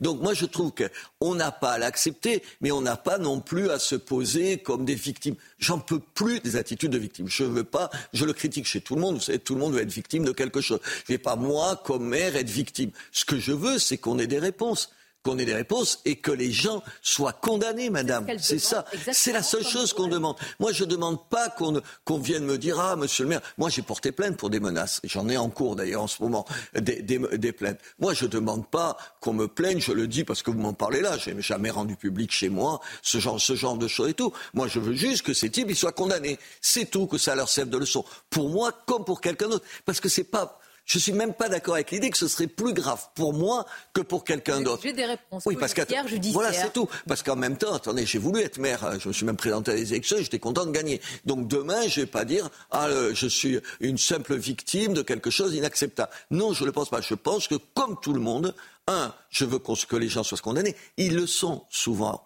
mais trop longtemps après. Madame, il y a l'idée si la condamnation ne tombe pas rapidement, et c'est ça le problème, que ce que vous disiez tout à l'heure vous-même, il y a le sentiment d'une impunité. Si le type il est condamné ou la fille elle est condamnée deux ans plus tard, mais tout le monde a oublié. Il faut condamner le plus vite possible. Alors je sais bien qu'il faut faire attention aux enquêtes et tout, mais c'est cette contradiction-là dans laquelle on est. Ces paroles, Robert Menard, que vous vous tenez en tant que maire et élu comme Marie-Hélène Toraval, pourquoi on ne les entend pas un peu plus au sein du gouvernement? Au moment où justement où les rumeurs de remaniement bruissent, vous les entendez également, est-ce qu'un tel profil de terrain, je pense à Marie-Hélène Toraval ou à d'autres, avec euh, eh bien, des paroles franches, une expérience solide, une parole libre aussi, serait bienvenue dans l'équipe gouvernementale ah, Attendez, moi je suis persuadé que si euh, Emmanuel Macron change pour quasiment les mêmes ou ceux qui reviennent, euh, qui leur ressemblent tellement que tu sais plus d'ailleurs qui est ministre ou qui est secrétaire d'État, je suis incapable de, le dire, et pour faire à peu près la même chose, ça sert. Ça sert à rien. Ce qu'il faut, c'est d'autres gens d'autres gens, moins dans des logiques politiques, ah. moins dans des logiques politiques. Elle, est membre des LR, je crois, en l'occurrence, cette mère. Moi, je ne le suis pas, mais je l'ai jamais senti dans ce qu'elle disait, une espèce de logique partisane où il faut forcément dire du mal de M. Macron, où il faut forcément dire du bien de l'opposition. C'est ça qui est juste insupportable, parce que c'est jamais comme ça, c'est un peu plus compliqué que ça. Il faut donc des gens qui soient plus libres par rapport aux appareils politiques, qui aient une expérience de terrain, pardon. Attendez, euh, à commencer par le chef de l'État. Euh, moi, j'aime bien, par exemple, Darmanin. Pourquoi j'arrive plus à discuter avec M. Darmanin qu'avec d'autres? Parce qu'il a été maire, figurez-vous. C'est aussi bête que ça aussi bête vous que dites ça. la même chose. Qui, euh, hier, mon invité, c'était Luc Ferry, l'ancien ministre de l'Éducation nationale. Lui, il dit qu'il faut un gouvernement d'union nationale. Il faut des, des gaullistes, des vrais qui s'assument, et il faut des sociodémocrates, donc un peu droite et gauche, et, qui travaillent avec euh, Emmanuel Macron. Ça peut tenir, un tel gouvernement? Je ne sais pas, parce que cette France, cette France, notre France à tous les deux, elle, est quoi? Elle, elle, elle se régale à faire la révolution tous les matins. Elle n'est jamais pragmatique elle est jamais. On fait une expérience, tiens. C'est notre culture. Non, non. moi, il y a plein de choses que j'ai envie de faire dans ma ville. Je suis pas sûr que ce soit une bonne idée. J'aimerais qu'on me laisse la possibilité de le faire. Puis si ça marche pas, mais à coup pas, on s'est trompé. Non, nous, on se déchire, on se bagarre, on s'insulte. Il y a deux camps systématiquement, surtout. On n'a plus besoin de ça on a besoin aujourd'hui d'un peu plus d'unité. Mais en même temps, l'appel à l'unité, c'est un peu débile quand c'est à ce degré de comme ça autour de cette table. Mais ce sont Avec mots qui... utilisés. Euh, alors, rétablir l'autorité, appel à l'unité, c'est ce que euh, fait souvent et ce qu'a fait lors de ses vœux Emmanuel Macron. Je vous pose la question directement, Robert Ménard, ce matin sur Europe 1 et CNews. Pourquoi il ne renverse pas la table? Pourquoi il, n'essaye pas Il n'ose pas tout, sachant qu'il ne va pas se représenter? c'est ça qui est mystérieux ce garçon. D'abord, c'est qu'il est, ce garçon, pardon, ce chef de l'État, il est, il est super intelligent. Il est cultivé. Il a une Moi, je l'ai vu synthétiser des débats. J'étais ébahi. Vous savez, trois heures de. Une forme d'admiration, euh, ou bah alors oui, une admiration. Attends, d'admiration, oui. Pour, c'est une machine intellectuelle. Quand même, je suis capable de faire la part des choses, même si je condamne sa politique. Il a exactement ces, ces qualités-là. Mais je sais pas, il est. Je vais pas dire hors sol parce que ça veut pas dire. J'ai l'impression que je sais pas, sa, parole, elle, elle, elle, a, elle, moi, je me suis un peu ennuyé, c'est un peu idiot. Je pense que d'ailleurs, si tout le monde s'est tellement intéressé au drapeau là qu'on voit maintenant, c'est parce que on s'intéressait peu, euh, intéressait peu à ce qu'il dit. Voilà, j'ai l'impression qu'il que, que, ça accroche plus, que ça patine. Vous savez, c'est comme, vous savez, ces dessins animés où il y a un personnage qui court, qui court, qui marche plus, qui est en l'air et qu'il faut qu'il regarde d'un coup pour tomber sinon, il, il croyait qu'il y avait encore le sol sous lui. J'ai un peu l'impression que, que, c'est ça. Alors, vous pourriez rejoindre un tel homme? Euh, je, je Dans son équipe? Je pense à vous. Non, non, vous êtes un maire, un élu de terrain. Ah, vous ah, pourriez ah, apporter enfin, ça dépend pour faire quoi et avec qui. Moi, Madame Borne, je ne crois pas qu'elle aujourd'hui, elle incarne quoi que ce soit. Madame Borne, elle est, elle est, elle est perclue de réflexes de gauche. Elle a fait toute sa carrière là. Attendez, moi je dirais la même chose d'un type de droite. C'est pas ça. Je veux dire, moi je, rêve d'un premier ministre qui juge pas euh, sur l'étiquette des gens, mais qui se dit juste une seconde, est-ce qu'il se dit ce qui se dit là est, vrai le mouton à cinq pattes, je ne vois pas. Qui est ce Premier ministre je sais, non, mais si, ministre si, si, je le savais, j'appellerais Emmanuel Macron, je ne sais pas son téléphone, mais je lui ferais savoir que j'ai une idée. Je n'en ai pas. Est-ce qu'aujourd'hui, je trouve qu'on a une, une grosse partie de notre classe politique qui est incapable de sortir des rails. Et on a besoin de ça. Tout le monde, regardez, il y a des, des mesures de bon sens des mesures dans tout un tas de domaines. Je ne sais pas. Euh, je prends un truc qui, qui, qui a priori, a l'air polémique. Vous savez, l'aide médicale d'État. L'aide médicale d'État, c'est pour que les clandestins.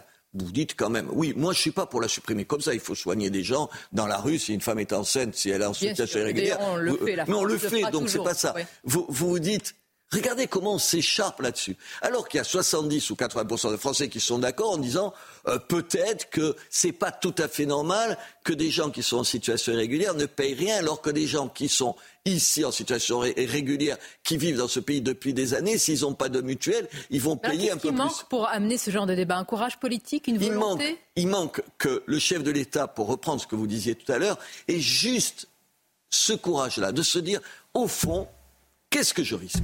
Qu'est-ce qu'il risque? Il sera plus candidat. Il peut plus.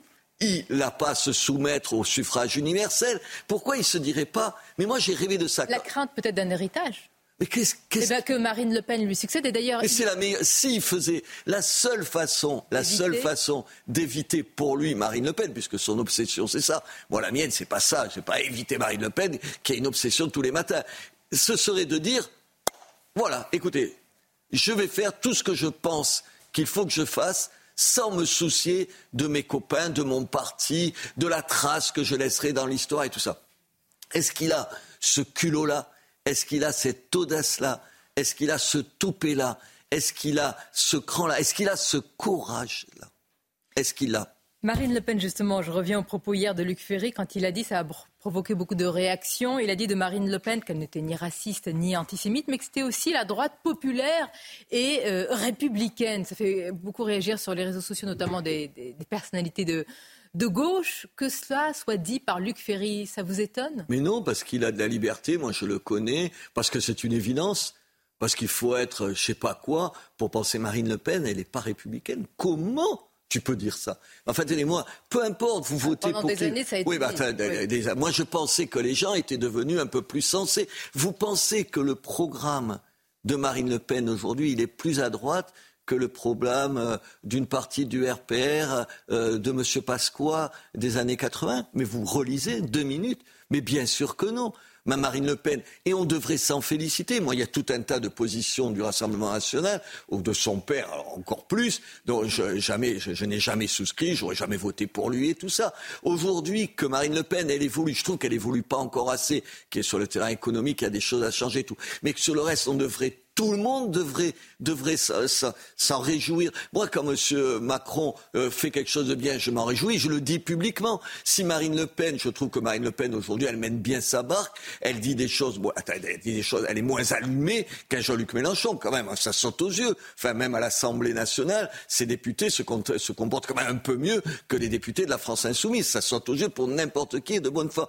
Pourquoi on le dit pas? Pourquoi ça nous coûte tant de dire que ce sont des bonnes nouvelles pour la France Vous savez, parce que ça contribue à la normaliser et c'est une crainte. mais moi, je suis ravi qu'elle se normalise. Vous êtes ravi qu'elle se mais, mais bien normalise. sûr, je suis ravi qu'elle elle- peut-être qu'elle accède au pouvoir. mais écoutez, si euh, je pense qu'il y a des faiblesses au Rassemblement national, sur le plan international, sur le plan local, je pense qu'il y a des choses à changer. Mais elle, elle- attendez, elle a autant de légitimité à être chef de l'État que qui que ce soit. Ensuite, on décide de qui est le meilleur pour la France. Sûr, Mais elle n'est pas les Français ill- qui décident. Voilà, on, oui, nous les Français, elle n'est pas illégitime. Il n'y a pas, de- il a pas une. Oui, c'est dégueulasse de dire ça. Pourquoi elle serait pas, elle serait pas, euh, elle serait exclue par avance d'un certain nombre de responsabilités, mais c'est pas entendable. En plus, quel mépris pour ceux qui, qui votent pour elle. Enfin, vous savez, vous avez toujours un abruti qui vient vous dire, oui, mais le type, c'est un crétin, il vote pour le Rassemblement national sans savoir pour qui il vote. Ah oui, parce qu'il y a euh, 30% de Français qui sont des crétins, ils sont tellement cons qu'ils comprennent pas pour qui ils vont voter. Bien sûr, ils vont voter. Vous pouvez ne pas partager. Moi, un certain nombre de réponses de Marine Le Pen, je les trouve pas bonnes. Je trouve qu'il faut d'autres réponses. Mais elle a, honnêtement, aucune raison d'être comme ça, mis hors la loi, d'une certaine façon. Merci Robert Ménard. On notera que vous êtes toujours aussi libre que l'année dernière hein, pour votre parole. Je vais essayer de ne pas changer. Et peut-être pas au gouvernement, si j'ai cru comprendre. Monsieur le maire, merci à vous et à bientôt.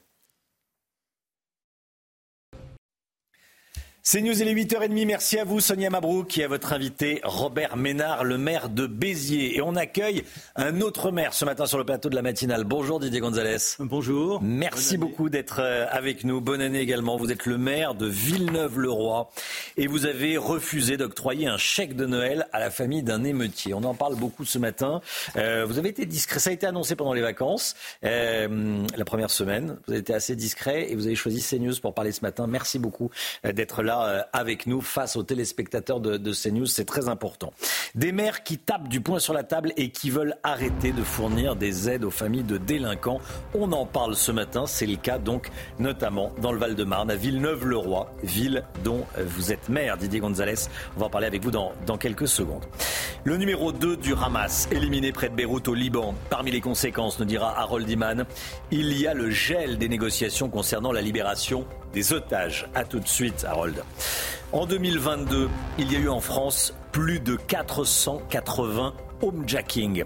Ce type d'agression est en recrudescence. Pascal Bitopanelli, expert en sécurité, était en plateau avec nous ce matin. Vous l'entendrez dans ce journal.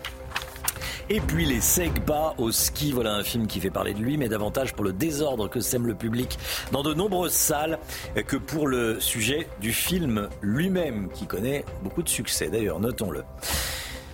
Un maire qui refuse donc d'octroyer un chèque de Noël à la famille d'un émeutier. On en a parlé la semaine dernière et vous avez été discret dans les médias et maintenant vous êtes là en plateau avec nous. Merci beaucoup monsieur le maire d'être d'être là. Euh, vous avez refusé de verser cette prime de Noël de 60 euros à la famille d'un délinquant condamné pour avoir participé à l'incident, à l'incendie du commissariat de la police municipale dans votre ville. C'est pas rien. Euh, vous avez reçu la mère, pour, euh, la mère de, de, ce jeune homme, euh, pour, pour lui expliquer votre décision. Comment ça s'est passé? Est-ce qu'elle a compris? Racontez-nous. Oui, justement, parce que euh, donc euh, après avoir euh, incendié la mairie et le centre communal d'action sociale, le lendemain, ils s'en sont pris au commissariat. Lors de l'attaque du commissariat, on a pu interpeller, la police a pu interpeller un individu qui, justement, avait participé à ce type d'action. Et donc, il, il s'avère que cette même famille eh bien, a demandé une petite aide exceptionnelle que nous faisons, une aide de Noël. et donc, on s'est retrouvé à concrètement avoir à arbitrer. Donc, pour nous, il était quand même assez évident de ne pas octroyer cette aide de Noël. Et du coup, on a voulu on a voulu que ça ne passe pas sous les écrans radars. On l'a convoqué pour lui dire pourquoi cette famille, elle n'aurait pas cette aide de Noël. Et donc, bon. Euh... Et la mère a compris ou pas, la maman? Alors, dans un premier temps, elle a nié la présence de, de son fils, d'ailleurs, euh, et, et, donc euh, à la fin pour le reconnaître. Et, et donc, bon, on s'est on s'est quitté sur cette euh, sur cette situation. Bon, pour nous, il était assez évident de ne pas verser cette aide mmh. dans la mesure où cet individu avait eu l'initiative, pas tout à fait de Noël, de participer à ces dégradations, et il était assez inconvenant vis-à-vis -vis de l'ensemble des contribuables villeneuvois d'en plus lui faire un cadeau de Noël puisque euh, c'est le seul enfant euh, au sein de la famille, donc on pouvait penser que le cadeau lui était destiné. Oui, mais je veux dire, c'est une évidence pour 80, il n'y a pas besoin de faire des sondages, pour 90% des Français, évidemment que la solidarité, j'allais dire nationale, en l'occurrence municipale, ne doit pas bénéficier aux familles de délinquants. C'est évident. Euh, le délinquant lui-même n'a pas accepté hein, que sa famille paie pour ses actes.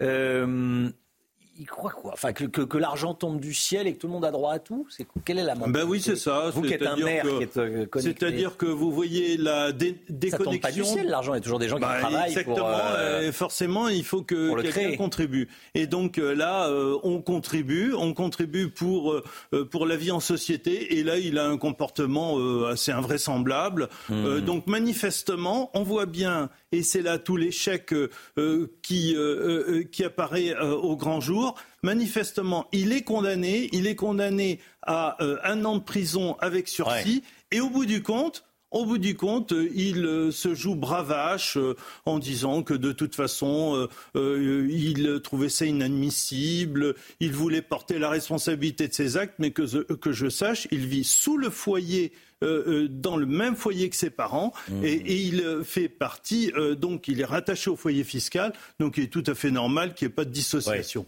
le président de la République, vous avez regardé, tiens, les vœux du président de la République? Oui. Bon. En quelques mots? Ah, Oui, euh, des mots. Quoi, Des mots, des mots. Parmi les mots, il y avait le mot autorité. Il dit on va rétablir l'autorité là où, il y en a moins. Euh, qu'est-ce que ça vous inspire? Est-ce que vous y croyez? Oui, pas vraiment, si vous voulez, parce que euh, l'autorité, c'est presque un résultat. Normalement, il faut des mesures pour, pour l'attester, pour le démontrer. Et à ce jour, on est toujours en attente. En tous les cas, euh, euh, par rapport à la situation, on a beaucoup parlé, on a fait de la psychothérapie de groupe avec, avec l'ensemble des maires. Et au bout du compte, bah, au bout du compte, on en est là, plus de six mois plus tard, avec les résultats en justice qu'on voit, c'est-à-dire rien. Est-ce qu'il faut sanctionner plus les familles de délinquants, refuser les aides, euh, expulser les familles de délinquants des, HLM Monsieur le maire, restez avec nous. Je, pose la question aux téléspectateurs de CNews. Ils ont la possibilité, en flashant le QR code, d'enregistrer des... Euh, vous connaissez le principe probablement, d'enregistrer des, petites vidéos. On les écoute, ces vidéos, et puis euh, on vous écoute, vous, juste après. Bien sûr, il faut une réponse forte des mairies et même du, gouvernement concernant toutes ces familles qui ne sont pas capables d'élever, de surveiller et de contrôler leurs enfants. Donc oui, je suis absolument pour une sanction sur les familles. Oui, je suis absolument d'accord euh, concernant euh, la prime qu'on donne aux parents. Euh, je trouve que c'est tout à fait logique. Il devrait y avoir une mobilisation au niveau du pays beaucoup d'insécurité. Euh, c'est vrai que ça va pas bien et on se pose beaucoup de questions. Bah écoutez, oui, moi je suis 100% pour que les mairies sanctionnent les familles de délinquants et j'ai envie de dire Alléluia. Parce que si on attend sur le gouvernement pour prendre des mesures fermes et autoritaires face à cette délinquance qui pourrit la vie des Français, on est un peu mal barré.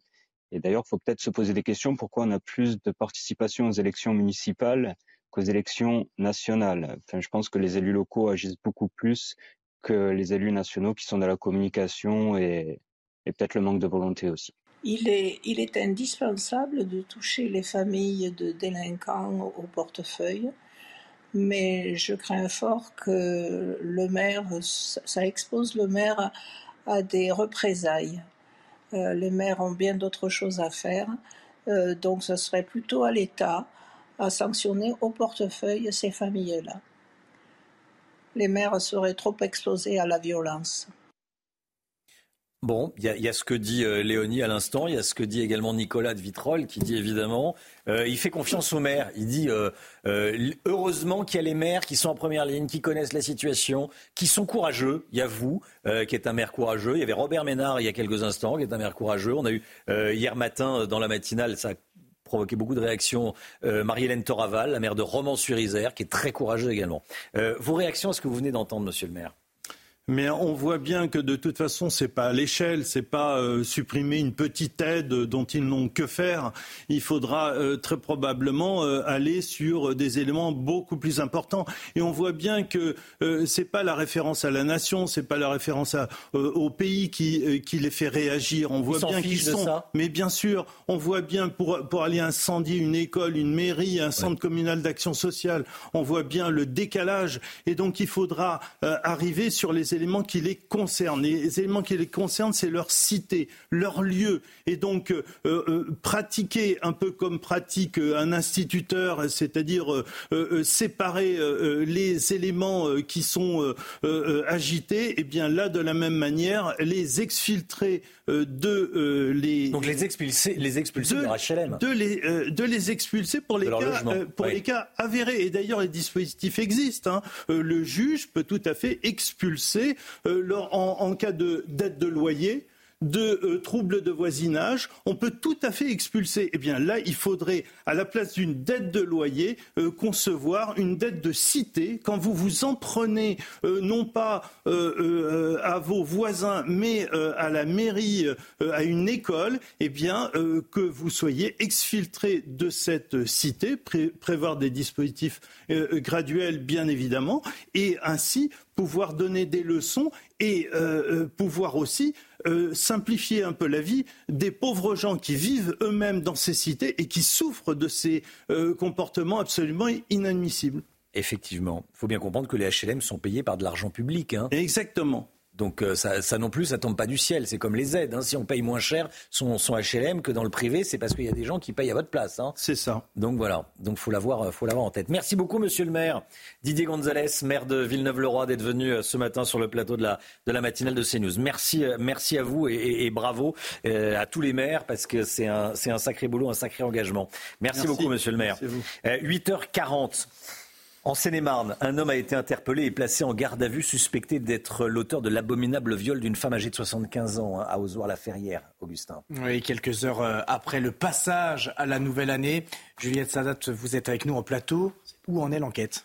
Eh bien, un homme a été euh, interpellé hier en fin d'après-midi. En revanche, le parquet euh, de Melun ne communique aucune euh, information euh, sur le profil de cet individu. Ils ont indiqué par ailleurs que ce sont euh, les enquêteurs du commissariat de Torcy qui sont chargés des investigations. On a tout de même obtenu quelques informations supplémentaires sur le déroulé des faits. Pour rappel, cela s'est passé tôt lundi matin, peu avant 7 heures. Une femme âgée de 75 ans est réveillée par les cris venant de la chambre de, sa, de la chambre voisine de la sienne. Il s'agit de la chambre de son mari qui a aperçu un intrus et qui n'a pas pu euh, qui n'a pas pu euh, intervenir car lourdement euh, handicapé. C'est là qu'elle surprend à son tour un homme d'origine africaine, selon ses déclarations à la police, qui tente de l'embrasser d'abord, qui la force ensuite à se déshabiller avant de la violer et avant de lui voler de l'argent également et de prendre la fuite peu après 7 heures du matin. Juliette, on a des précisions sur les conditions de l'intrusion de l'individu dans ce pavillon? Et justement, spécialité, il n'y a aucune effraction. En fait, selon une source hmm. policière, l'homme âgé d'une trentaine d'années se serait introduit dans cette maison en plein centre-ville d'Ozoir-la-Ferrière par une fenêtre qui était euh, mal fermée derrière un volet euh, lui aussi euh, ouvert. C'est donc une enquête pour viol sur personne vulnérable qui se poursuit. La victime, elle, a été hospitalisée. Des prélèvements d'empreintes génétiques ont été réalisés à l'hôpital. Juliette Sadat, merci beaucoup Juliette. Le numéro 2 du Hamas a été tué lors d'une frappe attribuée à l'armée israélienne. Il se trouvait dans la banlieue sud de Beyrouth, au Liban. Tzal dit se préparer à tout scénario. Aujourd'hui, le Hezbollah pro-iranien a euh, affirmé que cet assassinat ne restera pas impuni. Emmanuel Macron a appelé hier soir Israël à, je cite, éviter toute attitude escalatoire, notamment au Liban, après cette frappe. Harold Diman avec nous. Quelles vont être les conséquences de cette élimination sur les négociations concernant les otages, Harold? Ces négociations étaient relativement paralysées. Maintenant, elles vont cesser entièrement. Car Saleh al-Harouri, l'homme qui a été donc éliminé par une frappe israélienne c'est quasiment sûr, les Israéliens l'avouent à demi-mot, mais jamais tout à fait ouvertement, eh bien, ce Saleh al-Harouri était l'artisan des négociations, était aussi l'artisan des attaques du 7 octobre. Donc euh, tout s'arrêtera avec sa mort jusqu'à ce qu'on trouve quelqu'un d'autre. Et il avait cet avantage tactique d'être en liaison avec le Hezbollah. Donc euh, maintenant qu'il n'y a plus personne pour parler au Hezbollah, le Hezbollah va réagir sans doute. Il a promis de réagir à toute attaque sur la ville de Beyrouth, qui était un sanctuaire jusqu'à présent, et c'est l'endroit où Saleh al-Harouri a trouvé la mort. Merci beaucoup, Harold. Cinq hommes interpellés après avoir tenté de cambrioler la maison de Nico Saliagas dans le Val-de-Marne. L'animateur de télé n'était pas à son domicile au moment des faits. Les malfaiteurs semblaient projeter un homejacking, un mode opératoire particulièrement traumatisant pour les victimes, Augustin. Hein. Oui, des cambriolages violents en présence des victimes, généralement sous la menace d'armes. 490 homejacking ont été recensés en France en 2022, dont 337 rien qu'en région parisienne. Pascal Bito Panelli, expert en sécurité, était avec nous tout à l'heure sur le plateau de CNews. Il nous a expliqué en quoi consistait exactement le homejacking. Écoutez. Le homejacking est le fruit d'un ciblage euh, autour de gens euh, qui sont censés, dans leur domicile, appartement ou maison, avoir des biens de haute valeur. Donc on est un peu, si vous voulez, sur ce que j'appelle la théorie des deux âmes. C'est-à-dire le minimum de risque pour le maximum de résultats. On arrive à plusieurs, euh, armés de nuit, euh, souvent euh, on trouve, on fixe les gens dans un état de sidération et on va en quelques minutes on va dire de 5 minutes à 45 minutes, s'il y a séquestration, pouvoir partir avec des grosses sommes jusqu'à 500 mmh. 000 euros. Voilà, c'était passionnant. Hein. 7h10 euh, ce matin, si vous voulez voir la matinale en, replay. Pascal Vito Panelli était avec nous. Les Segpas au ski, un film qui crée du bazar, pour parler poliment, dans les salles de cinéma. Le sujet du film, des élèves de lycée professionnel qui euh, partent au sport d'hiver. Il est sorti le 25 décembre dernier. Depuis, les incidents se multiplient dans les salles de projection. 150 000 entrées le jour de sa sortie. Des incidents comme dans le cinéma du Clap à Bolène, dans le Vaucluse. Reportage de Tony Pitaro qui a recueilli le témoignage du projectionniste. Dans plusieurs cinémas de France, la projection du film Les pas au ski a provoqué des troubles, comme à Bolène dans le Vaucluse, où la séance a été interrompue. Le projectionniste du cinéma Le Clap nous raconte la scène qui s'est produite une séance où il y avait que des jeunes, il n'y avait pas d'adultes du tout.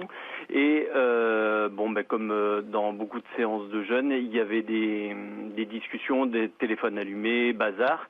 Et on a dû interrompre la séance parce que euh, il y a eu des jets de projectiles, pétards, canettes. Et donc il y a des jeunes qui ont reçu des, des objets sur la tête ou au visage. Donc pour des raisons de sécurité, on a préféré arrêter la séance. Le projectionniste nous explique comment il a pu maintenir les projections du film en faisant appel à la police. Il y avait des jeunes de quartier, mais il y avait des jeunes, euh, enfin de toute la ville. Donc on a été obligé sur les séances suivantes de faire appel à, des personnes de la, sécurité, de la sécurité, gendarmerie ou euh, police municipale après pour que l'ordre soit assuré dans lors de ces séances-là. La dernière projection de ce film a eu lieu hier soir. Malgré la présence de la sécurité, le cinéma a décidé de ne pas reprogrammer le film. Bon, c'est quand, même, euh, quand même triste parce que on a, euh, quand on va au cinéma, on se comporte bien, a priori. Normalement, on n'a pas besoin de, leçons d'éducation. J'entendais que, oui, on dit, on dit pudiquement, c'est un public qui n'a pas l'habitude d'aller au cinéma. Oui, mais enfin, même quand on n'a pas l'habitude d'aller au cinéma, même quand on n'a pas l'habitude d'aller à l'opéra, même quand on n'a pas l'habitude d'aller au théâtre, on sait qu'on qu'on laisse pas euh, les, les, vieux papiers euh, sur son siège. ça marcherait pas. Hein. Et à l'opéra, ça marcherait pas également. Hein pas vu ces scènes à l'opéra. Rarement. ni au théâtre. Rarement. Non mais euh, bon. On le fait pas chez soi déjà de jeter du popcorn partout. A priori, on laisse pas. Ah si, il y a euh, Harold qui fait ça chez lui visiblement. Tiens, on va aller, on va aller voir des, des, des films chez Harold. C'est vrai qu'à l'Opéra de Nice, il y a eu euh, une manifestation antifa parce que la voilà, c'était politique. était soi-disant ami de Giorgia Meloni. Hmm. Et trois. Ils étaient droits. Bon, ceci dit, ce que je disais tout à l'heure, concert de Johnny Hallyday en 1961, tous, ils avaient cassé les, les spectateurs et cassé les sièges. C'est partie du folklore. Voilà. C'était Johnny, qui a fait Alors que les secs pas euh, au, ski, euh, bon. Allez, le, la santé tout de suite avec le docteur Mio. Et il n'y a pas de billboard comme hier, nous dit-on. Voilà. Euh, l'année 2023 a été riche en avancées médicales, greffe d'utérus, jus de cellules, neuroprothèses. Et ce matin, vous revenez sur une avancée majeure pour traiter les cancers du cerveau des enfants grâce aux organoïdes ça mérite des explications. C'est quoi un organoïde? Alors, euh, en fait, tout ce qui se termine par oïde, ça veut dire c'est un suffixe qui signifie qui ressemble à. Un humanoïde, c'est quelque chose qui ressemble à un humain. Là, il ne s'agit pas de science-fiction, hein, il s'agit de science tout court. Euh, on va essayer de reproduire, on va pas y essayer, on va y arriver, et c'est tout à fait nouveau, c'est totalement révolutionnaire de recréer des organes à l'extérieur du corps. Alors, je vais de manière à pouvoir les analyser, etc. Je vais vous raconter simplement comment ça se passe. Évidemment, c'est beaucoup plus compliqué que ça. Là, l'idée, c'était de s'intéresser à des cancers du cerveau d'enfants. Qu'est-ce qu'on a fait? On prend un petit morceau de peau du patient, un petit peu de sang du patient. On met tout ça dans un incubateur. On ajoute des macrophages, on ajoute des cellules. Encore une fois, je vous le raconte simplement, c'est beaucoup plus complexe que ça et beaucoup plus sophistiqué. On met ça un peu comme dans un œuf en gelée, si vous voulez, dans un, du matrigel, qui, qui, a une substance qui va comme ça nourrir et tout, dans un incubateur à 37 degrés. Pourquoi 37 degrés? C'est notre température du corps. Pour arriver à reproduire un organe, donc quelque chose qui ressemble à un organe. Et là, on a fait quoi? On a fait des mini-cerveaux, des organoïdes de cerveau puisque ce sont les tissus de la propre personne, le sang euh, du patient, et tout ça pousse comme ça dans l'incubateur, ça se multiplie, ça se multiplie, et on arrive à reproduire un mini-cerveau. Alors, pour le reproduire, on a aussi euh, utilisé ce qu'on appelle des cellules souches. Vous savez que notre corps se renouvelle en permanence. Les cellules de la peau, c'est 21 jours. C'est pour ça que le ponçage ne dure pas plus de 21 jours. Les cellules euh, de l'estomac, c'est 5 jours. Euh, les, os, vous changez de squelette tous les 10 ans. Euh, et pour ça, on a ce qu'on appelle des cellules pluripotentes, des cellules souches, des cellules qui sont capables de devenir une cellule, voire une autre, voire une autre, et de reproduire des tissus différents. Ce sont des mamacellules, si vous voulez. Par exemple, dans la moelle osseuse, on a des cellules pluripotentes, des cellules souches, qui sont capables de donner des globules rouges, des globules blancs et des plaquettes. Donc on utilise ces cellules souches et on fait reproduire comme ça un organoïde de cerveau. Mais là je parle du cerveau, mmh. ça peut être pour l'intestin, ça s'appelle un intestinoïde, euh, ça peut être pour le foie, ça peut être pour les reins, etc. Le gros intérêt, c'est qu'après, Là, il s'agissait d'analyser euh, des cancers du cerveau des enfants. Après, on fait un tumoroïde, c'est-à-dire qu'on prélève euh, la tumeur, on fait une biopsie de la tumeur du cerveau, on l'a fait se développer, on en fait un avatar aussi, et on va étudier la tumeur dans l'organoïde de cerveau. Et là, comme ça, on voit comment ça se passe, comment il arrive à s'infiltrer dans les cellules, puisqu'en fait, on a reproduit l'organe hmm. à l'extérieur du corps, si vous voulez, mais avec ses mêmes fonctions, ses mêmes manières de, de réagir, etc. Donc, on analyse la tumeur, son fonctionnement, mais pas que. On va faire aussi ce qu'on appelle un chimiogramme. Je ne sais pas si vous avez déjà eu une infection urinaire et ça ne nous regarde pas, mais quand on fait une infection urinaire, on va apporter un petit pot d'urine au laboratoire et là, le laboratoire va faire ce qu'on appelle un antibiogramme. C'est-à-dire qu'il va étudier quel est l'antibiotique qui est actif sur votre germe. Et eh bien là, on va faire un chimiogramme, c'est-à-dire qu'on va pouvoir étudier quelle est la chimiothérapie active sur le cancer, puisqu'on a cette espèce d'avatar de, tumeur dans, dans le, le cerveau, le mini-cerveau, et on va comme ça pouvoir étudier quel est le bon traitement qui va agir. Ça, va permettre de déterminer un traitement sur mesure. Voilà, exactement. On va voir si cette chimiothérapie est efficace sur cette tumeur hmm. dans cet organe, telle chimiothérapie efficace sur telle tumeur dans un autre organe. Enfin, c'est une révolution. Il faut bien comprendre que conceptuellement, c'est hmm. quelque chose de génial. On arrive à reproduire en 3D vos organes à l'extérieur du corps et à analyser. Imaginons, allons encore plus loin. Vous savez que tous les médicaments simples sont étudiés, pour la plupart d'abord, chez, les animaux. Là, on va pouvoir réduire l'expérimentation animale, puisqu'on pourra tester un médicament sur des, des organoïdes de tous les tissus. Donc c'est véritablement une révolution. Euh, L'Institut Gustave Roussy est très à la pointe, mais il y a des plateformes comme ça d'organoïdes qui sont en train de se, se, créer un peu partout, et ça change vraiment conceptuellement. Ouais, c'est formidable. Mm. Merci beaucoup Brigitte Millot. Euh, 8h53, on se retrouve demain matin, 5h55 avec l'équipe évidemment. On a parlé de beaucoup de choses. Hein. Euh, ce matin, comme tous les matins. Notamment, euh, ce qui a beaucoup intéressé et fait réagir, c'est les maires. Hein. C'était passionnant. Là, le maire Didier Gonzalez, euh, le maire de Villeneuve-le-Roi. Il y a eu également autre maire, Robert Ménard, à 8h15. Les maires, ils sont connectés. Hein. Ils sont dans la, dans la réalité. Voilà, je vous posais la question ce matin euh, de savoir si euh, euh, bah, il faut être plus sévère avec les, familles de délinquants. Est-ce qu'il faut les expulser des, des HLM systématiquement Arrêter de leur donner des, aides? Le, maire n'a pas envoyé dire ce qu'il avait à dire hein, tout à l'heure, là, Didier Gonzalez, le maire de Villeneuve-le-Roi. Voilà, c'est ça la matinale de CNews et c'est ça CNews tout court. On se retrouve demain matin 5h55 dans un instant. C'est l'heure des pros avec Pascal Pro et tous ses invités. Belle journée à vous sur CNews.